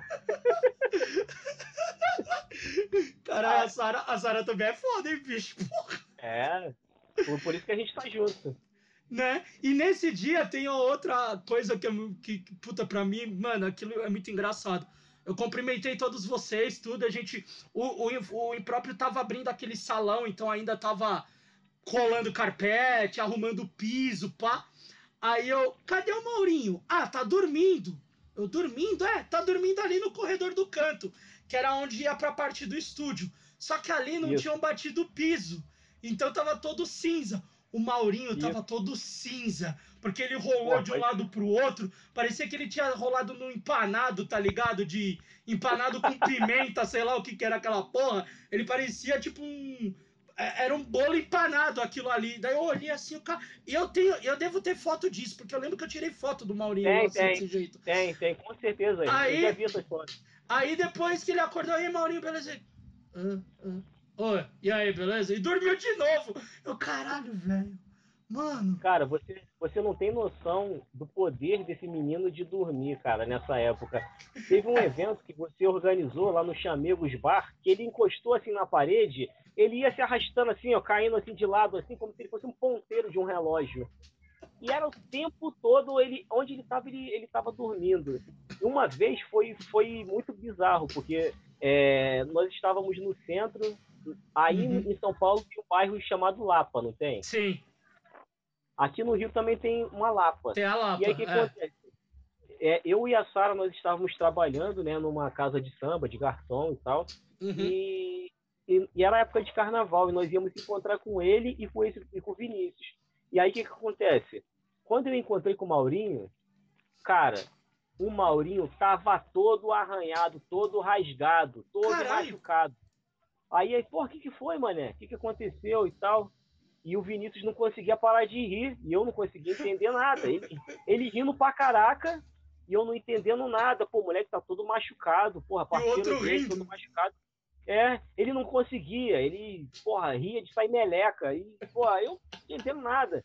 Aí, quando, quando ele se acalmou depois de muito tempo, ele explicou, ele falou, cara, o Maurinho, eu tava conversando com o Maurinho, o Maurinho tava de braços cruzados, e aí, do nada, ele apagou. E aí ele, ele foi caindo em câmera lenta e não deu para segurar ele. Ele, ele acordou, né, enquanto ele tava caindo, ele, ele deu uma acordada, ele catou cavaco e foi catando, e foi caindo, se embolando, se rasgando, igual uma bola de boliche. Cara. E, e, pô, e o Maurinho era assim, cara. E pra tu ver, olha só, o Maurinho, ele, ele era tão, tão bizarro que, tipo assim, é, agora eu vou voltar numa parada que a gente não terminou de falar, que você falou de Aham. palco grande, Sim. tocar no Hangar 110 e tal, e que foi o super palco que nós tocamos, foi aquele super evento e tal, e deu tudo super certo, cara, foi muito maneiro e tal, esse show, cara, foi lambi o chão, beijei o chão, foi muito legal, foi, foi muito bom. No camarim, o Maurinho tava com uma bebida que eu não conhecia, uma tal de Jurupinga, e ele tava Ah, aqui perninha, docinho. É, é, é docinho, tu quer? Não, não, cara, tô, tô de boa. E, e ele, ele e o Gustavo tava naquela presença de ficar chapado. O que aconteceu? Cara, na hora de ir embora, com a rapaziada aí, até que, que ó, agradeço a hospitalidade deles, é o Pedreira e o Júlio da banda de Fina e Vovaldir, Sim. rapaziada, gente fina. Pô, eles cuidaram da gente bem pra caramba. E, e, e, e o- também o Batera, que, ah, porra, agora eu esqueci o nome dele. Mas é dormir na casa dele, muito bom. Uhum. Cara, ele- eles, eles nos, levaram, nos levaram de carro, né, depois desse show no, no Hangar 110. Cara, o Maurinho tava tão ruim que ele, ele quase que ele caiu do carro, porque ele botou a cabeça para fora para vomitar, ele botou até a cintura para fora do carro. E... Meu irmão, deixando um rastro. E tem aquela história Joãozinho e Maria? Então, foi o Aham. remake de Joãozinho e Maria. Acho que ele tava tentando fazer as pegadas para aprender a voltar pro lugar. tá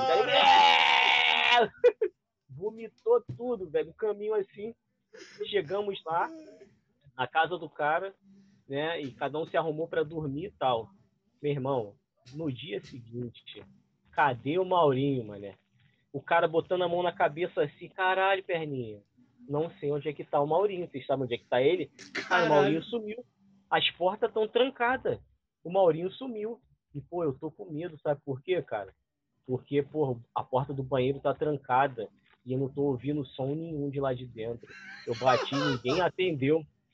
Caralho, será que aconteceu uma tragédia, mané? Alguma merda? A gente, caralho, mané. Vamos, vamos, vamos, vamos, vamos.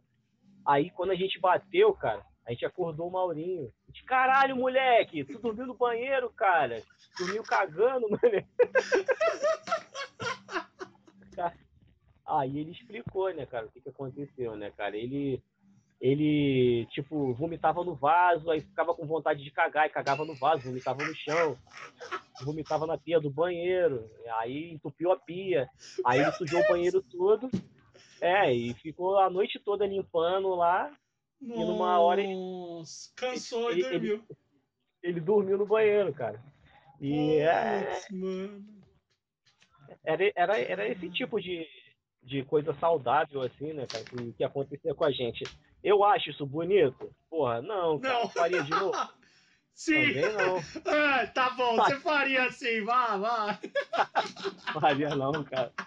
Deus me livre.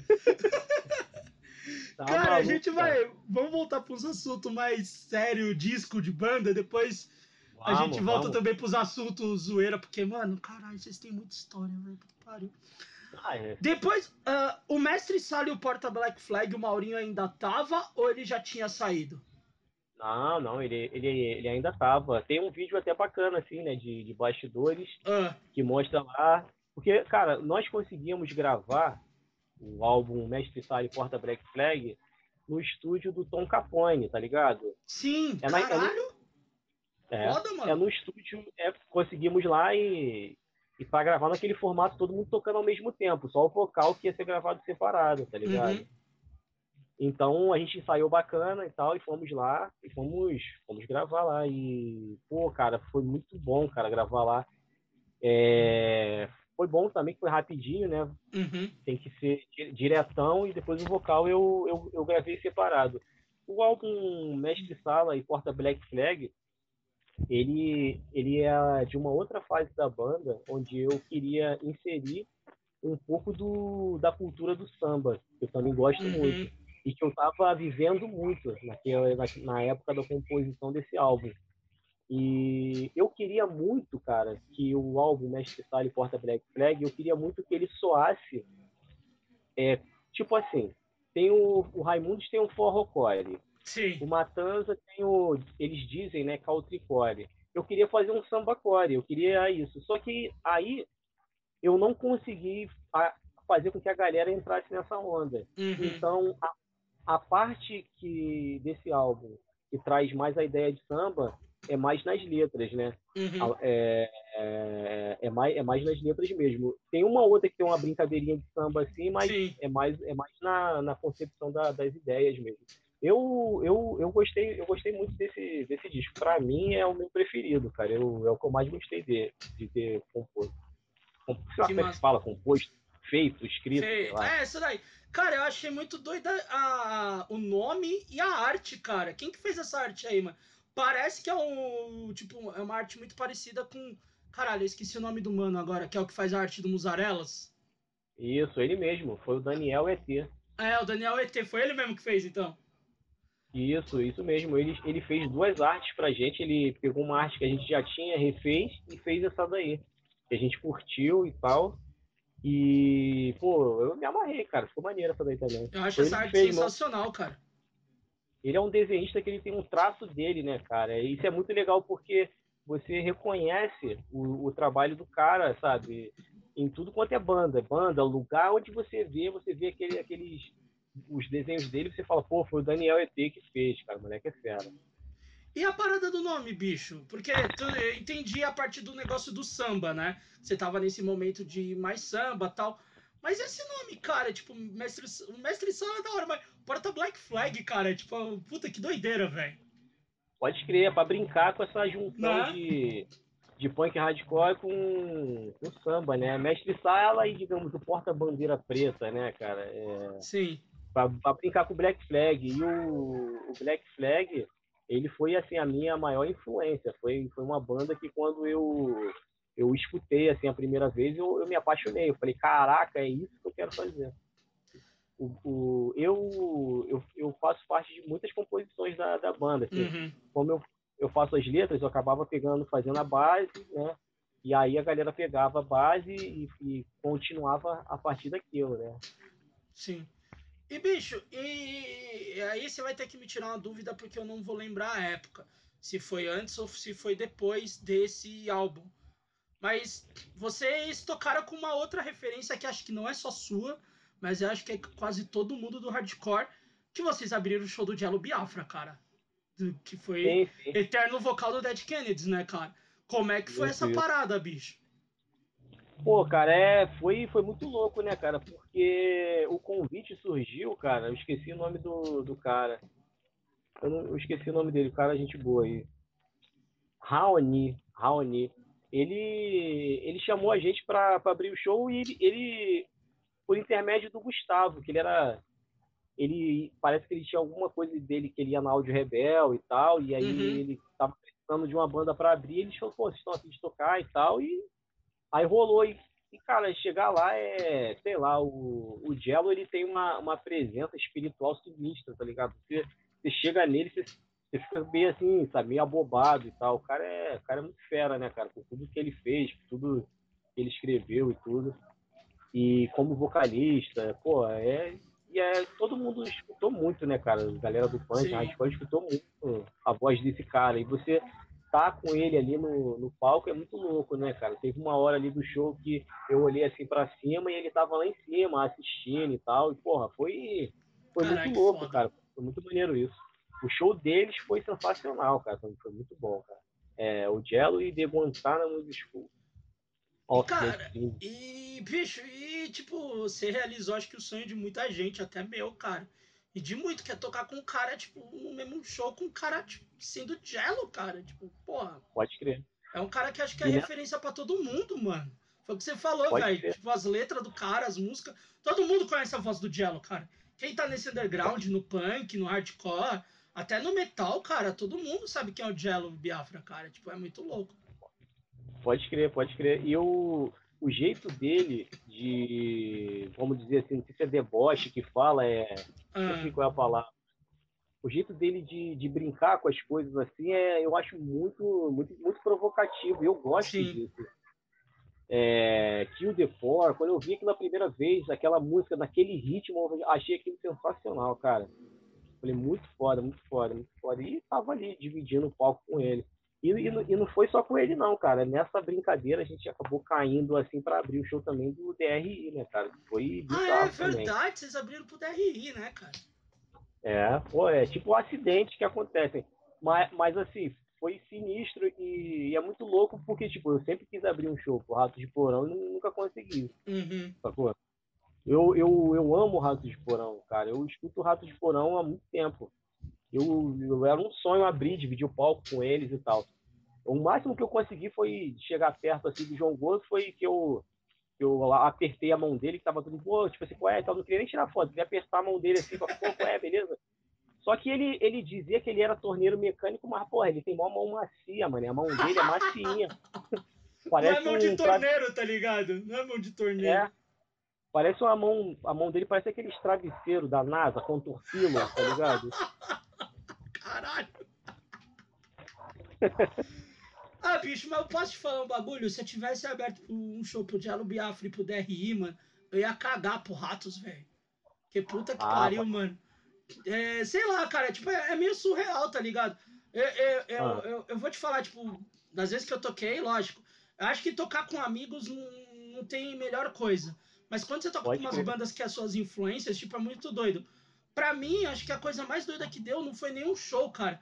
Foi uma vez que a gente ensaiou num lugar, na época do Mussum ainda. A gente foi ensaiar num lugar aqui que era o Cafeíne, Estúdio Cafeíne. Aham.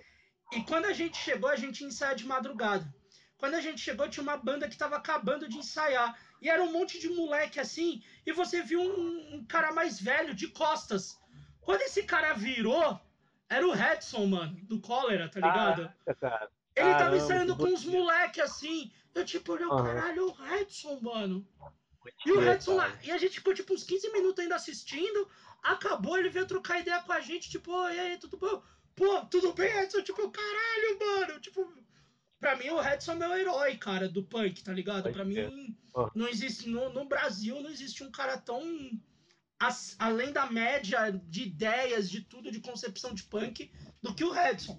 E, cara, e Pode aquele cara ali, tipo, mó suave, tocando com uma molecada. Deu uma vontade de a gente falar assim, ó, não vamos ensaiar, não, vamos ficar tocando cólera. Ô, Edson, passa a noite aqui com nós tocando cólera. Tipo, deu, deu uma vontade, tá ligado? E depois ele acabou indo, né, mano? Mas é, é, eu acho que são, são coisas que acho que quando a gente tem banda e a gente faz o que, pelo que a gente ama, tipo, umas paradas que acontecem assim que nem, porra, tocar com o Jello. Cara, eu ia começar a chorar, velho, tá ligado? Eu ia me sentir a criança, assim, mano.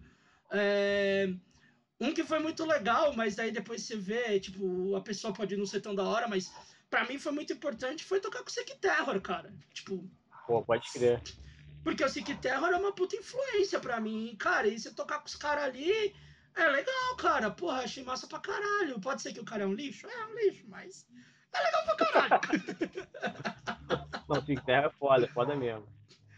E, e é, bom, bom, ah, diga, bom de gostar de bom de gostar de, de, desse tipo de som, cara, é que você pode ter acesso aos seus heróis, né, cara? Isso aí é, é muito foda, né, cara?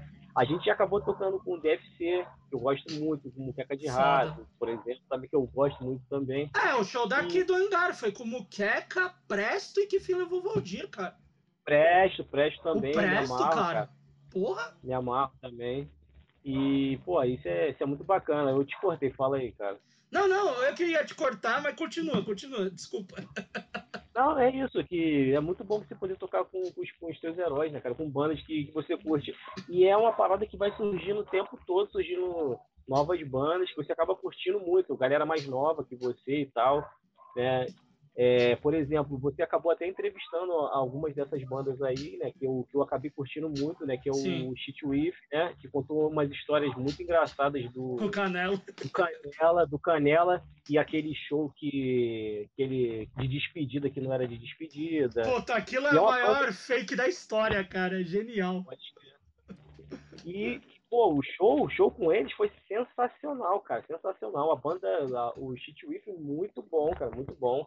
O, outra banda, assim, que é mais recente que a gente, com o Nerds Attack, o show deles é animal, cara, muito Sim. bom, muito bom mesmo. E outro também que acabou também sendo entrevistado aqui, que tem um show que eu gosto muito também, é o, o La Revanche, que foi o Maurício, né? Sim, muito bom, foda. Cara, muito bom. E você acaba tendo o prazer de, de, de, tocar junto com bandas que você ouve pra caraca? Com essas bandas eu ouvi pra caraca. É muito doido, bicho. Cara, uh, o Ralé teve as mudanças, né? O Herbert saiu, Maurinho saiu, vocês foram se remontando novamente. E eu quero conversar um pouco com, de você com os dois últimos trampos do Ralé.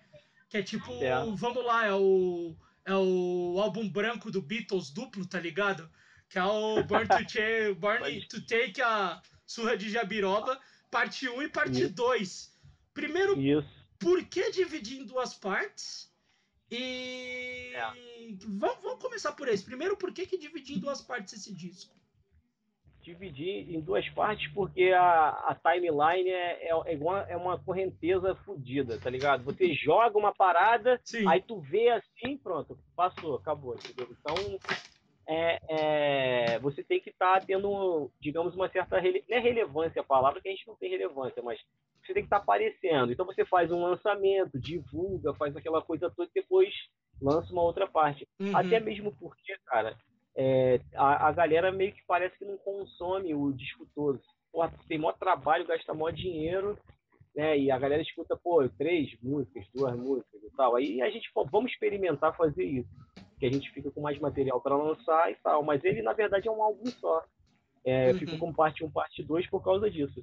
E o meu projeto com esse álbum era lançar, porque como a galera não compra, quase não compra mais álbum, a minha intenção era fazer um zine que ia ser uma história, contando música por música.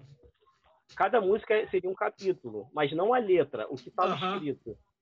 E eu cheguei a fazer a primeira parte. Aí eu, eu só não lancei. Eu ia lançar como PDF mesmo e tal para galera contextualizar com, com o álbum. Era uma forma de divulgar diferente, cara, mas acabou que ficou só o lançamento do álbum mesmo. Porque, cara, dá maior trabalho, cara, e esse lance de divulgação e tudo mais, uhum. você fica muito enrolado e acaba não conseguindo fazer sempre. Mas você chegou a fazer um faixa-faixa desse disco, não fez? Você chegou a fazer na internet? Você não explicou sobre Eu... esse disco? Hum, eu lembro que, que você fiz, fez. Cara. Você fez uns vídeos ah, sobre. Ah, foi, eu fiz vídeos, é mesmo, eu fiz vídeo. Lá eu não, eu acho que eu Caralho, eu, eu, eu, eu, tô lembrando mais do que você, bicho. Puta que pariu, hein? É, na porra. É, cara, é, é, é, é, muito, é muito rock nas ideias, quase 40 anos já, tá Não. Né? brabo já, tá, tá, Eu fiz uns vídeos lá que, por exemplo, tem, cara, tem, uns, tem vídeo lá muito feio, cara, que eu como ovo cru com biscoito recheado pra representar o que eu tô falando. É... eu não sei porque eu fiz isso, porque eu faço isso, cara, mas acontece, só acontece. Cara... Mas foi isso, cara. Ele foi um disco que foi que, que, que já é com a, a, a, nova e atual formação, que é com o Daniel na, na bateria, que é um cara que ele já curtia a banda, tem até vídeo uhum. dele assim nos shows cantando música. É um cara maneiríssimo e que, que, que curte muito, né?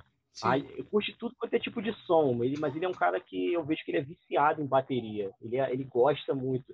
Sim. Então ele é, ele, é um, ele é um dos caras mais mais ensaiados, que quando você chega, ele, ele andava já ensaiando em casa, então ele chega no ensaio, ele, você fica muito bom tempão sem ensaiar, quando você volta a ensaiar, parece que o cara não esqueceu nada. Uhum. E, e, e, ele ajudou muito na composição desse disco, e o, e o outro integrante dos novos que você citou é o Vitor, né, conhecido Sim. como Pirralho, né, que é um cara que trouxe uma, uma outra influência na guitarra, ele faz mais umas palhetadas, tipo no Effects e tal. Uhum. E faz umas palhetadas rápidas pra cacete, é bem, bem, bem maneiro, um cara divertido pra caralho e que entrou muito bem na banda, trouxe muito jeito dele, assim, de, de compor e de tocar os dois, né, cara? Trouxeram muito a, a identidade deles. O Maurinho na bateria, ele, ele, trazia uma bateria mais forte, assim, de rápida. Uhum. Era tipo, era, era bem porrada mesmo. O Daniel, ele é muito técnico, ele toca bonito, sabe? Você vê ele tocando, uhum. ele é um cara que usa mais pedal, mais virada e tal. É outra pegada, mas que acabou encaixando bacana também. Massa demais, bicho. E, cara, te perguntar uma parada agora sobre o, o, vamos dizer, esse ano passado, que foi meio foda para o universo inteiro, né? Cara, uhum. vocês chegaram a produzir algo nesse período de pandemia? chegaram a pensar em produzir coisas? Como é que foi a pandemia em si para ti e como banda também? É, o que aconteceu foi, foi o, o, seguinte, né, cara? A banda, a Ralé, já andava um tempo bem devagar mesmo, né? Na uhum. questão de, de, produção, de músicas novas. Nós víamos compondo naturalmente, surgia uma música, uma outra, e tava, tava fluindo. E o nosso processo de composição é assim: nós chegamos lá para ensaiar, pô, tô com uma ideia nova, e a gente vai, vai compondo, e a música vai saindo, e a gente vai arquivando sobre Sim. diversos temas e tal. E aí, quando a gente junta uma quantidade, a gente faz um álbum. A gente não, nunca pegou e falou assim, pô, vamos fazer um álbum para suar de um jeito tal, para falar de uma coisa tal que está acontecendo no momento uhum. e tal. A gente sempre foi compondo e arquivando as músicas, né, cara? É, eu vejo que tem eu vejo que tem banda que tá super atualizada hoje em dia que eu acho muito louco uhum. que tem os caras lançando músicas assim já falando de tema atual e é muito é legal eu acho maneiro mas eu fico assustado assim como é, é rápido assim né então a Ralé vinha nesse momento meio de devagar e nós até criamos um outro projeto que é um projeto mais de, de hip hop de rap assim e tal que foi surgindo naturalmente também a gente acabou dando atenção também para esse outro lado o que tirou o pouco do tempo que tinha para ralhar. Então, quando nós chegamos na pandemia, nesse momento de, de, isolamento, a gente, a princípio, ficou perdido sem saber o que fazer. Então, uhum. vamos fazer nada. Né? Pô, isso aqui não é o nosso ganha-pão, isso daqui não, a gente não precisa é, ficar preso, sabe? A gente pode esperar o, o tempo da, das coisas voltarem e a gente fazer isso com, com segurança. Então, o que nós produzimos nesse tempo aí foi nós gravamos um, uma apresentação né, que saiu no Neural Media, que é um canal, uhum. e com várias bandas, vários shows, e nós, nós nos apresentamos, mas cada um na sua casa, né? Cada um no seu cantinho, e foi das poucas coisas que nós, nós fizemos, assim. É, eu não estou com pressa, sabe? Eu estou respeitando esse momento, né? Deixando passar, deixando... Daqui a pouco eu as coisas vão se resolvendo. E quando voltar, cara, aí a gente vai e, e volta a ensaiar, volta a compor, se todo mundo estiver animado. Sim. Porque, cara, é... o que não falta, cara, o que não falta é, é, é motivo. Eu acho que se, o, a, se a matéria-prima do punk, do hardcore, do power violence, do grind, se a, a matéria-prima que ele precisa são a, a, a, observação e a crítica social, cara, se essa é a matéria-prima, porra, tá todo mundo rico de matéria-prima, porque o que não falta é merda para você relatar do, do, atual momento, né, cara?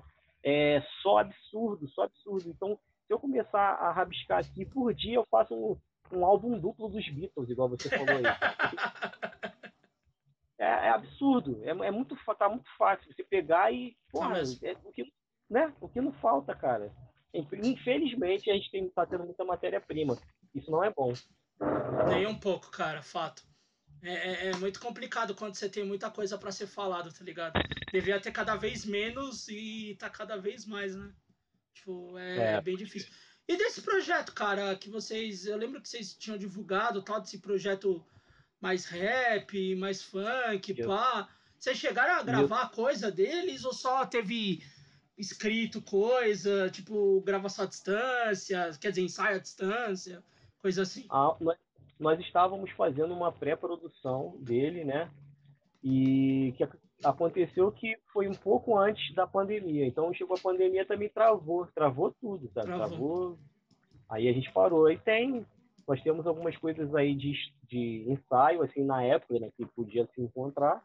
A gente até botou no, no Instagram uhum. e tal. Mas é só isso mesmo. Aí parou.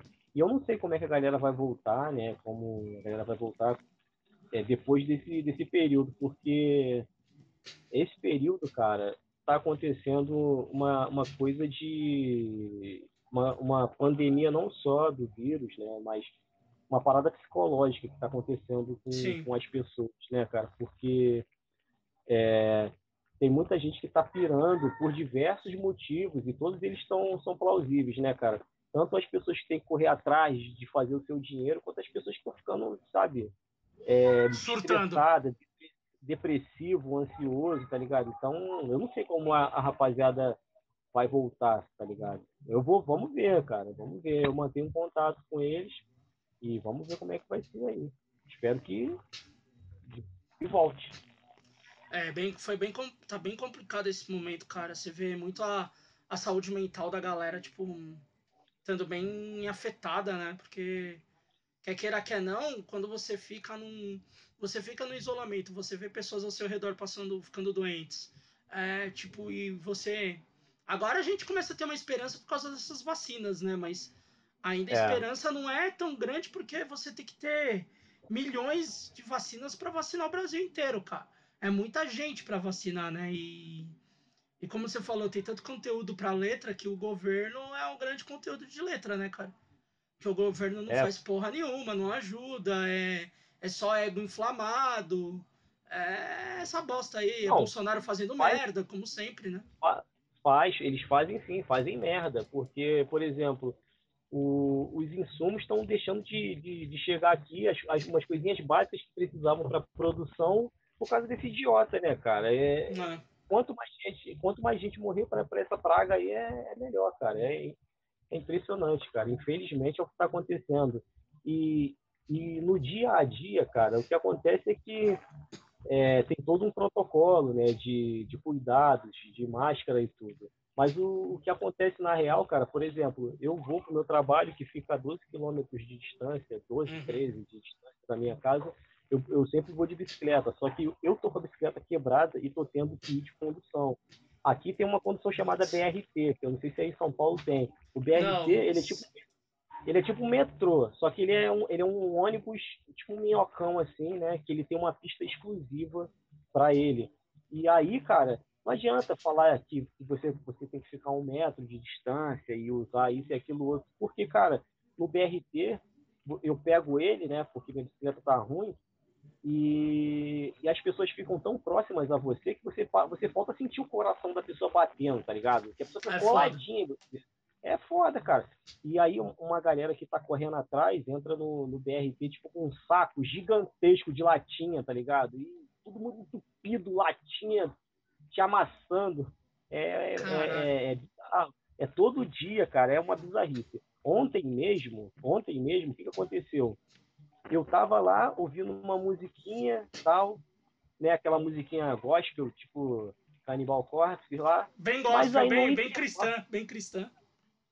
É, aí num momentozinho, assim, de intervalo da música, assim, eu escutei um cara que tava assim falando pra caralho, assim, quando eu virei pro lado, eu baixei o volume, tinha um cara lá, uma máscara, ah, a máscara não precisa de porra nenhuma não, quem protege é Deus. Vocês não tem que ter medo, medo não. Quem toma vacina, quem toma, quem usa álcool em gel, é tudo bundão, fica tomando banho de álcool em gel. Vocês têm que ter medo é de Deus. Tem que usar nada de álcool em gel não. Aí eu tirei o meu do bolso, olhei pra cara dele e fiquei passando na mão assim. Tipo, vai te tomar no cu, rapaz. Vai te tomar no cu, não fode, rapaz. Esse, esses religiosos malucos do caralho, cara. Impressionante. Fica nesse papo de, de Deus protege e aí tá, tá morrendo nessa brincadeira aí, cara. Por quê? Porque esse boçal aí fala um monte de, de groselha e a galera cai, né, cara? É foda. É, cara, teve uma situação faz poucos dias agora. Era uma influencer trans, acho que chama Yonga. Não, não, que... Igona. Igona, é, Igona. E ela é daqui da leste, cara, nem sabia, ela é daqui da zona leste de São Paulo. E é. ela era negacionista do, do Covid. Fez vídeo, vamos aglomerar, vamos. Adora aglomeração, pai, ela morreu, cara. Ela tava internada aqui no hospital de Goianazes, acho. Acho que é de Goianazes que ela tava, ou de Cidade Tiradentes.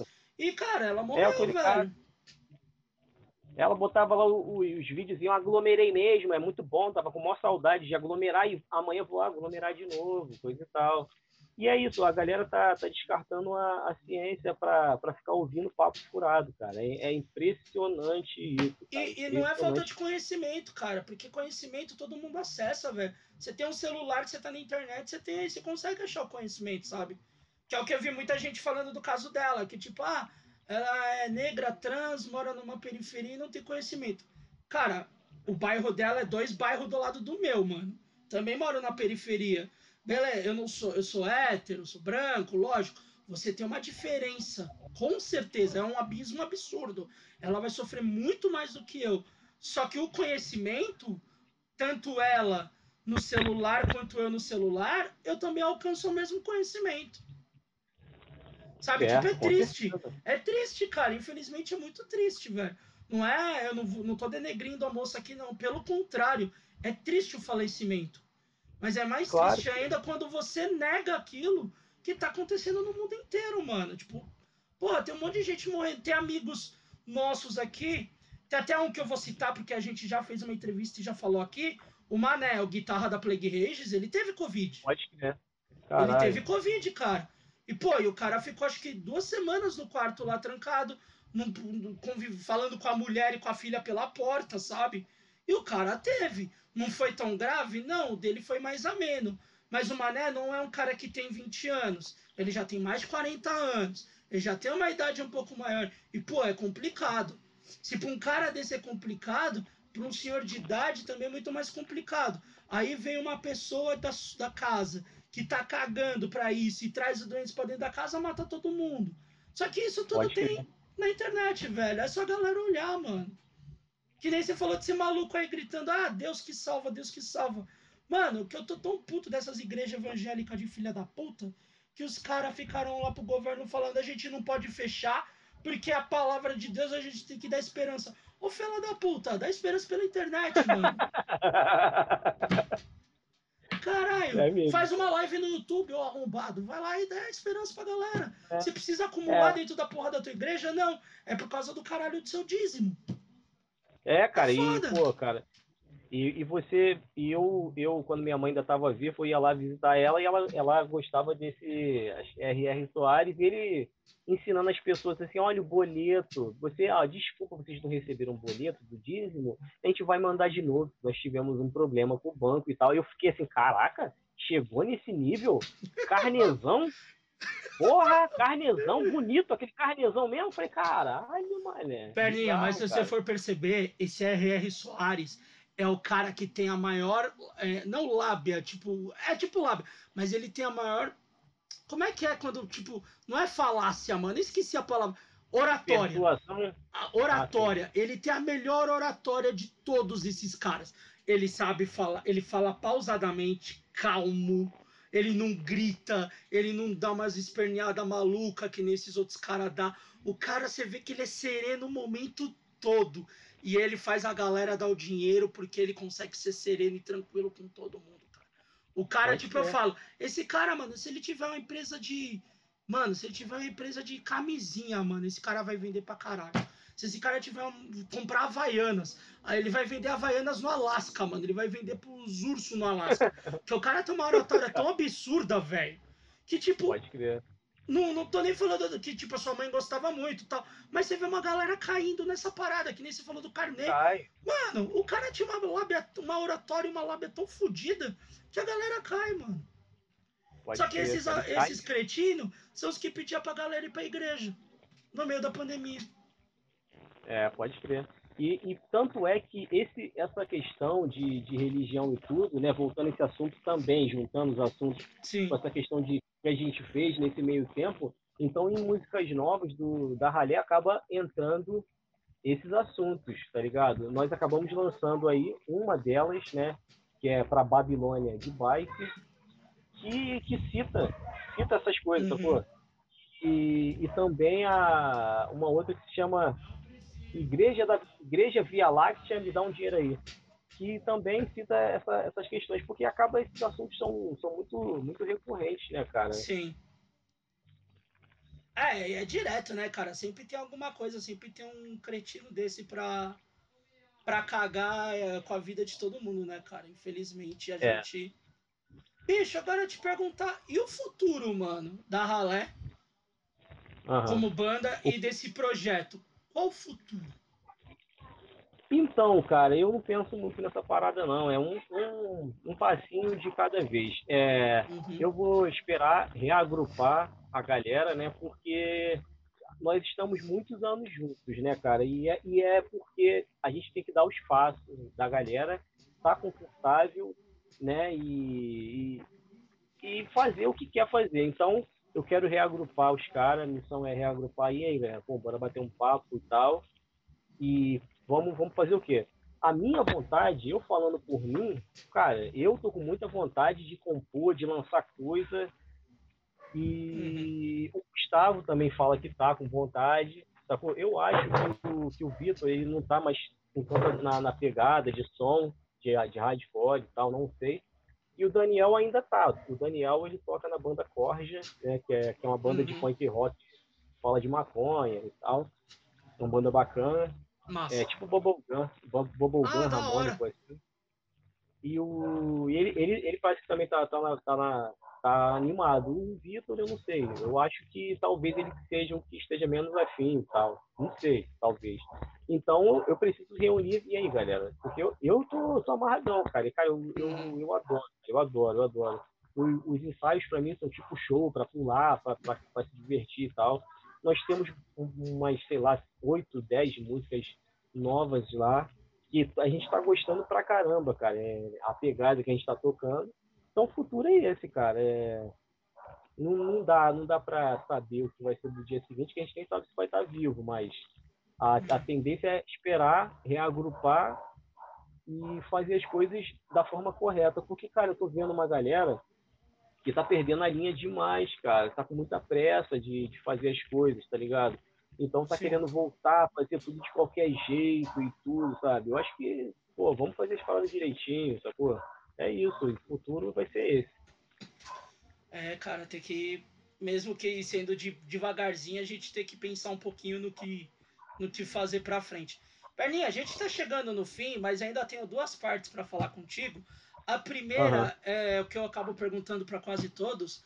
Uh, essa pandemia tá fazendo a gente ler muito, ouvir muita coisa diferente, pá, fazer coisas que a gente talvez não fazia com tanta frequência. O que, que você Verdade. tem ouvido de som ultimamente, bicho? Não, não tô falando do, de, de coisa só do rock. No geral, é. o que, que você pode indicar aí pra galera que você tem ouvido direto? Seja uma música cristã do Cannibal Corpse, que é uma, que é uma banda muito, muito cristã e muito boa. Pode ser. Pô, cara, eu vou, eu vou, ser, vou ser honesto. Cara, eu tô ouvindo ultimamente muito uma cantora chamada Liane Larravas, é, eu gosto muito, ela, ela porra, toca muito, canta muito, é uma artista excepcional. É, Liane Larrava. Mas ela é, é do que? É MPB, pop? Não, rock, não, não. Acho que, acho que esse tipo de som se chama R&B. Ah, R&B, é, massa. Tem... Isso. E, e também Bob Marley, né? Porque eu tava, eu Bob Marley essa vibe meio praia, assim, Bob Marley, acabei escutando uma parada que eu não que a galera geralmente acha muito chato, mas achei muito bacana, tranquilizante, que é o Jack Johnson, achei bacana uhum. o som dele e, e também escutando muito ska, tá ligado? É, The Specials, Scatalites, é, esqueci o nome da porra dos grupos. Might Might Boys Stone, eu esqueci ah, a porra é massa pra caralho. Mas é uma vibe mais alegrezinha, assim, e tal. Tenho curtido bastante é, é, essas paradas, assim. E de som, assim, mais puxado aqui pro, pro hardcore, assim, de bandas maiorzinhas, que eu, que eu nunca tinha, eu, eu nunca tive saco para ouvir, que eu tô começando a ouvir, é, que eu comecei a ouvir um pouquinho, foi o Rancid. Eu não tô ouvindo muito, não, porque eu acho chato. Ah, eu não... Nunca eu me desceu, meio, cara. Meio, eu acho, eu acho meio chato, assim, mas eu tô, tô procurando conhecer coisas que eu não ouvia, por exemplo há um tempo atrás eu comecei a ouvir Iron Maiden, que eu nunca tinha parado para ouvir e tal, sacou? E é, Iron Maiden é bom com Paul Dayano, já vou te dizer, porque é o que eu gosto. Eu sei, pô. Paul Até Dayano é foda. né? o que, cara, Até pra mim é o melhor álbum do Iron Maiden é o, Killers. É o Killers. Muito bom, cara. Porque o Killers tem uma música que o Bruce Dixon não consegue cantar, que é Purgatory, porque aquela música é pra punk. Aquela música não é Pode... de metaleiro, não, aquilo é pra punk. É, o, o pão baiano, ele é. Ele, ele era mais. Até pelas roupas dele, ele trouxe essa estética meio punk, né? De spy. Sim, pra caralho. Mais, cara. Pode crer. E de leitura, cara, é... eu tô agora, eu tô lendo a biografia do Tim Maia, né? Me amarro Nossa. no Tim Maia, tá, tava demorando para ler, mas é do dele... Nelson Mota, não é? Isso, isso mesmo. Antes desse, eu tava lendo é, um de uma youtuber, cara. Ela se chama Jut Jut, Jut Jut. Então, é, é muito bacana, assim, foi, foi bacana ler o livro dela, porque nós que somos homens, a gente não, não tá ligado, assim, no universo feminino. O uhum. livro dela não, não é intencional de relatar o universo feminino de todas as mulheres. Ela quer falar do, da, da, vivência dela e de é. particularidades dela e perrengues que, que uma mulher passa, né, por exemplo. Então foi, foi muito interessante ler para entrar um pouco nesse, nesse mundo, assim, porque, tipo, quando a gente volta para casa de, de madrugada de um, de um rolê, pô, a gente volta de boa, cara, sabe? A gente não se preocupa muito com a hora. Eu não me preocupo muito com a hora de voltar, sabe? Eu ando na rua. Mesmo que tenha uma coisa, eu vou, vou me virar. Agora, uma mulher, sabe?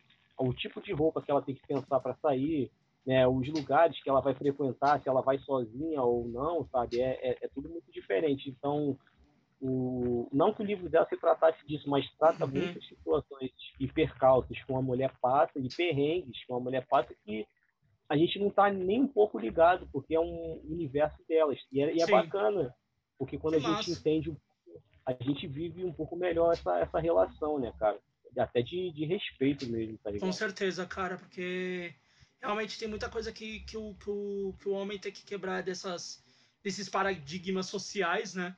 De vivência Pode. com a mulher, que nem é o treco mais simples do mundo, né? Que é o banheiro, né, cara? Se a gente for pensar nesse é. ponto de tipo, pô, se você tá ali mijando e você não levanta a tampa e você mija na tampa, a, a, mulher que vai urinar, mijar, ela, ela não mija de pé, caralho.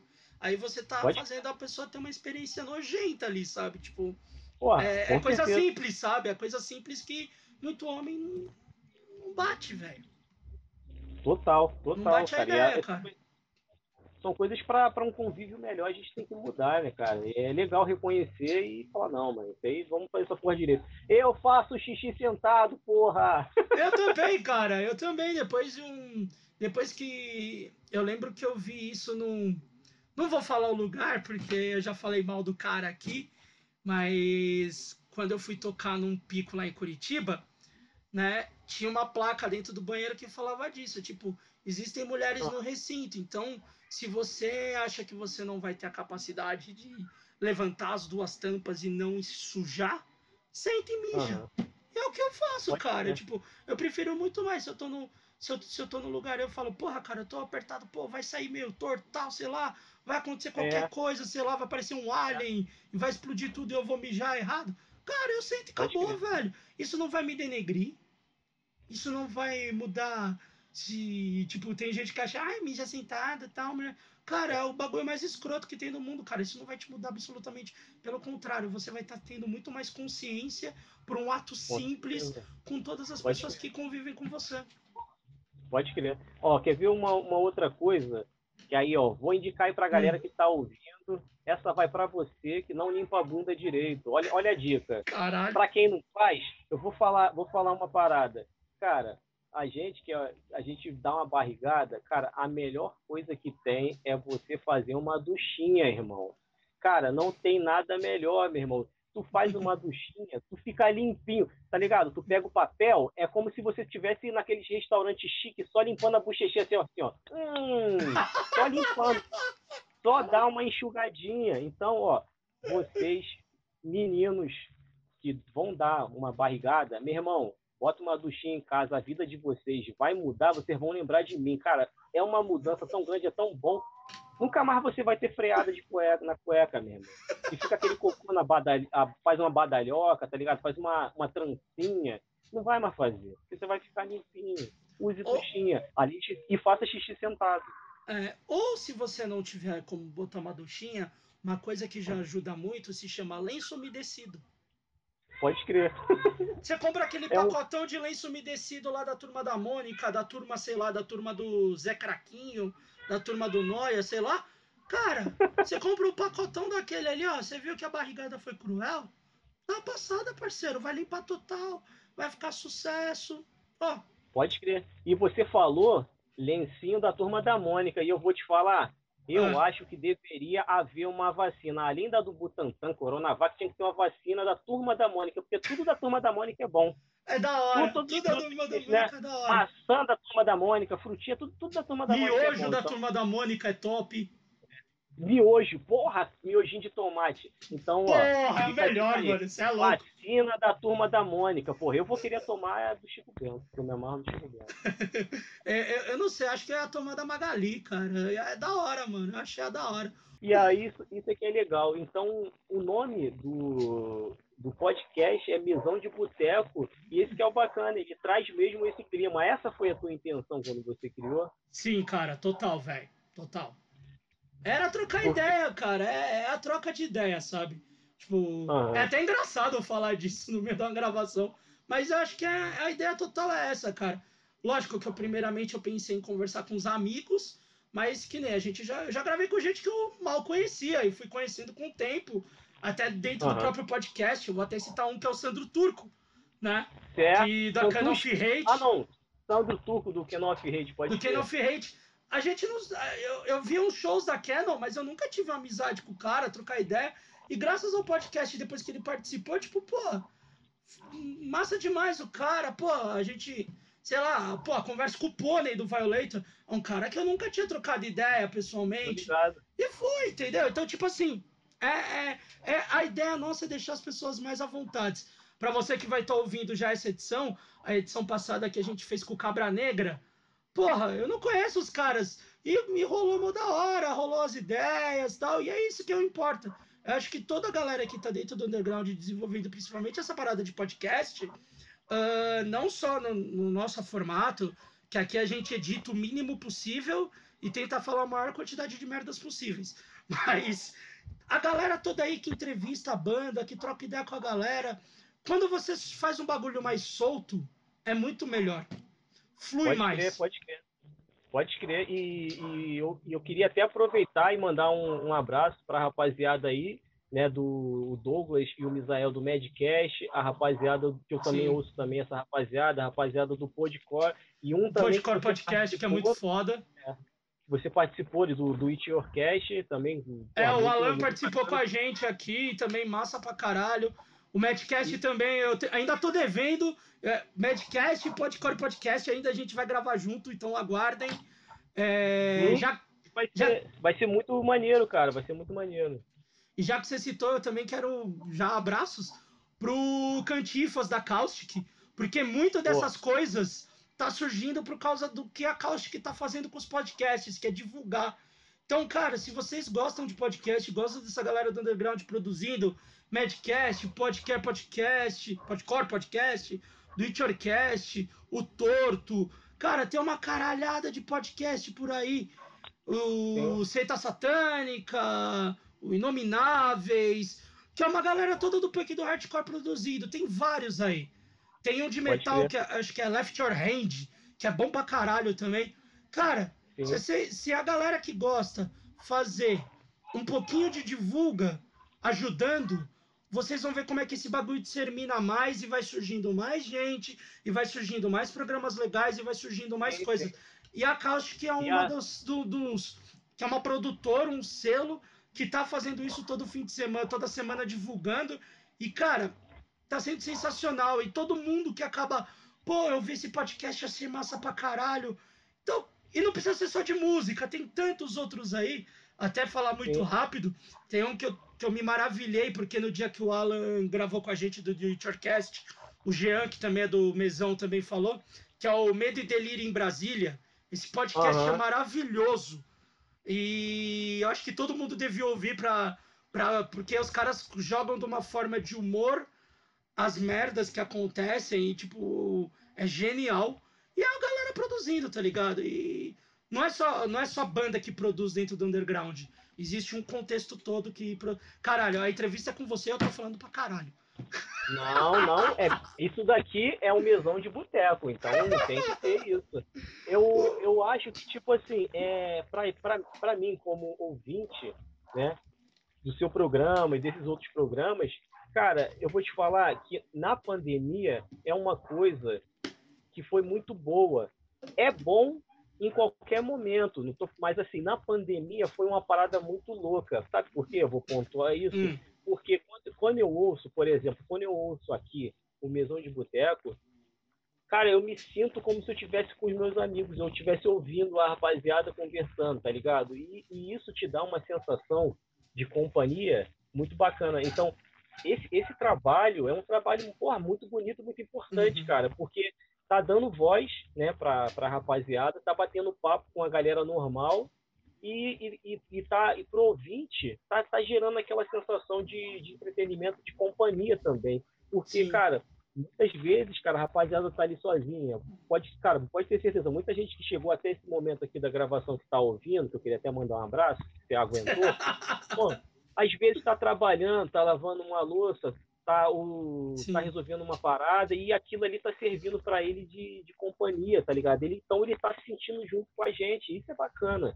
E que, que continue, cara, esse, esse, esse formato, igual esse formato que você está fazendo, que tem que ser assim mesmo, cara. A gente tem que falar não só de mim, falar aqui também do, do podcast, que é muito maneiro, é muito importante.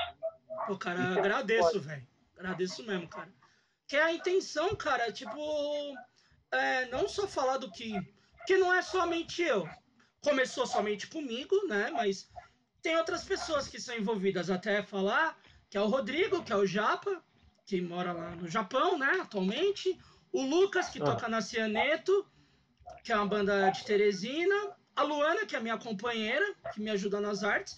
E o Jean, que foi do Frequência da Mata, que é um podcast antigo, que depois tinha tem o blog dele, já teve outros trampos de podcast, tá com a gente agora.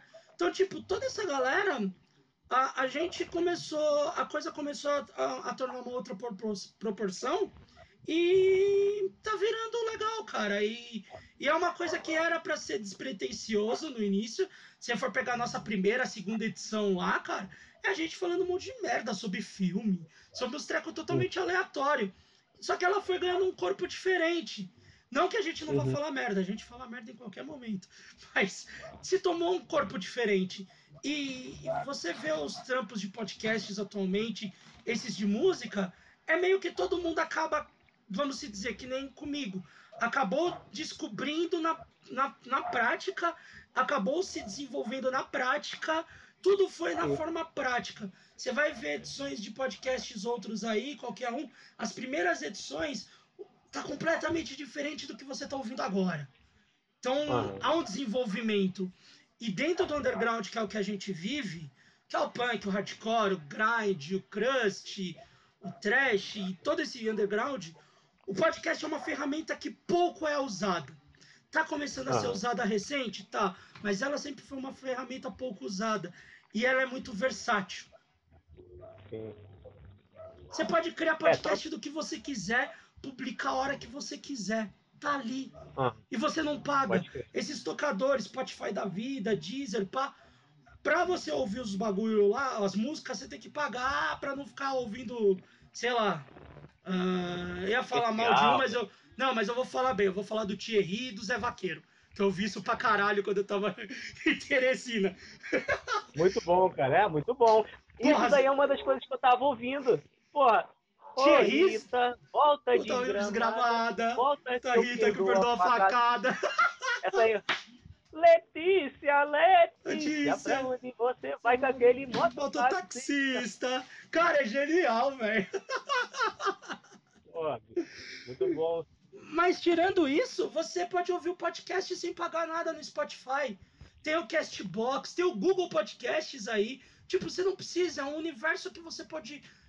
Desde política, música, humor, ao caralho de asa que você quiser. E é, você não exemplo, paga.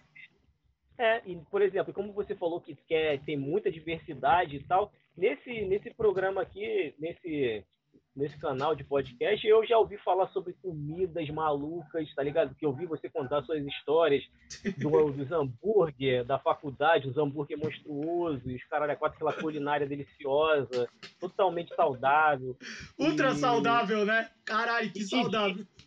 e de discos que você soltou uma pérola. Galera que quiser ouvir, ó, quem quiser saber que banda que é, fica a critério de vocês. Eu não vou falar o nome, não. mas tem umas alfinetadas aí de bandas de Power Violence que você falou, cara, você falou que eu esqueci. Eu te lembrei, mas eu esqueci. É Power Violence, Power Pop, Power Violence Pop, não, não sei o quê. Pop Grind, é uma... caralho. Pop Grind, isso, Pop Grind, que é uma banda que você no show você dormiu. Quer saber que banda que é? Escuta os episódios, que eu não vou falar. Mas caralho, Pedro, caralho. você relacionou, mano. Puta que pariu. Aí eu, te, aí eu te falei o nome, é a banda tal, né, filha da mãe? Aí tu falou, porra, tu pegou, cara, é isso aí. Eu falei, ah, mano. Quem quiser a gente já, a gente, a gente já tá indo para um outro assunto, mas é bom a gente entrar nesse assunto. Eu quero até relatar um bagulho muito rápido. Que um amigo desses caras dessa banda ouviu lá no primeiro podcast que eu falei mal, que foi que, se vocês quiserem, é nos últimos 5, 10 minutos do, do, da edição do podcast sobre Grindcore. Uh, ah. Eu e o Marcão da Óbito, a gente fala um pouco sobre duas bandas. Eu não cito a banda, mas ele cita a banda, ou ele cita ou não cita, eu não lembro. Mas as duas bandas têm correlação. E um dos caras ganhou e foi reclamar com uma pessoa que participou e... desse podcast. E veio falar, porra, o cara tá remoendo o bagulho de 10 anos atrás, os caras nem assim, os caras vão firmeza. Eu falei, caralho, funcionou? Ah, cara, porra, cara. Tem... Aí quando a gente foi fazer show em São Paulo, tem cara que falou que não gostava de mim, que eu tinha nariz, que eu parecia um porquinho. Eu falei, ah, porra, beleza. Normal, Mas ó, eu, eu, eu parei de falar um pouco, eu parei de falar mal, porque, cara, é aquela, é uma opinião minha, entendeu? Tipo, não só da treta que eu conto nesse dia desse podcast sobre Grindcore, mas sobre outras coisas que nem o Marcão já me, me contou nesse dia. A fita do, dos caras lá dentro falar, pô, a banda é foda, chegar lá fora, nossa, que merda, sabe? Eu meio que parei porque também é aquela, é, é muita hipocrisia minha. Porque, pô, eu, a gente vive tanto tempo nesse rolê que a gente já fez isso alguma vez, entendeu? É, a gente já é fez isso, sabe? Mas assim, ainda vou continuar achando ruim? Vou. Pra mim, os caras, Cara. os caras, os caras não tocam bem. Não é que eles não tocam bem. O som eu acho ruim. Os caras tocam super bem. Mas eu acho o som ruim, velho. Eu vou continuar achando ruim. Eu não preciso ficar criticando o maluco. O cara faz o trampo que ele quiser, velho. E vai ser feliz com isso. Mas não é uma ah, banda mano. que vai me agradar sonoricamente. E eu não consigo gostar. Eu tentei ouvir já falaram, porra, ouve isso daqui. Cara, eu acho ruim, velho. Tem um split pra que eles tá têm com uma banda muito foda. a oh, parte do tá, split. Tá, tá, se revelando. Tá se a revelando, parte do split da outra banda é muito melhor. Não, porque os caras têm mais de um split, então tá suave. Ah, tá. Você fala tá ainda que. Você ainda fala que gravou com a Gatocles, perninha, aí fica mais difícil ainda, que a Gatocles já gravou com todo mundo, né? Pode crer. É, porque, pô, pra quem tá acostumado a escutar também uma Gruder Grind, pô, Hot Grindcore, Nazum, sei lá, o Napalm, aí é foda, cara. Aí, ah, aí por mas... isso você criou o melhor, o melhor nome, cara, Pop Grind. Devia registrar isso, cara, porque se a, se a galera pegar esse conceito, vai, vai ficar rico, cara, vai se dar muito bem, cara. Porra, Pop Grind, isso é muito foda. Sério, é genial, cara. né, cara? Vou, vou, vou, vou, vou registrar essa porra. É, esse bagulho pra mim.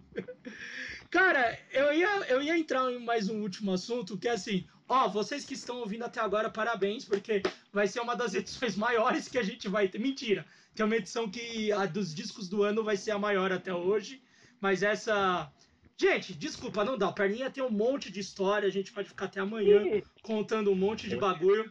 Mas eu queria contar uma. Eu queria relembrar contigo uma história Uh, que foi do. Eu vou falar do rolê e o pós-rolê.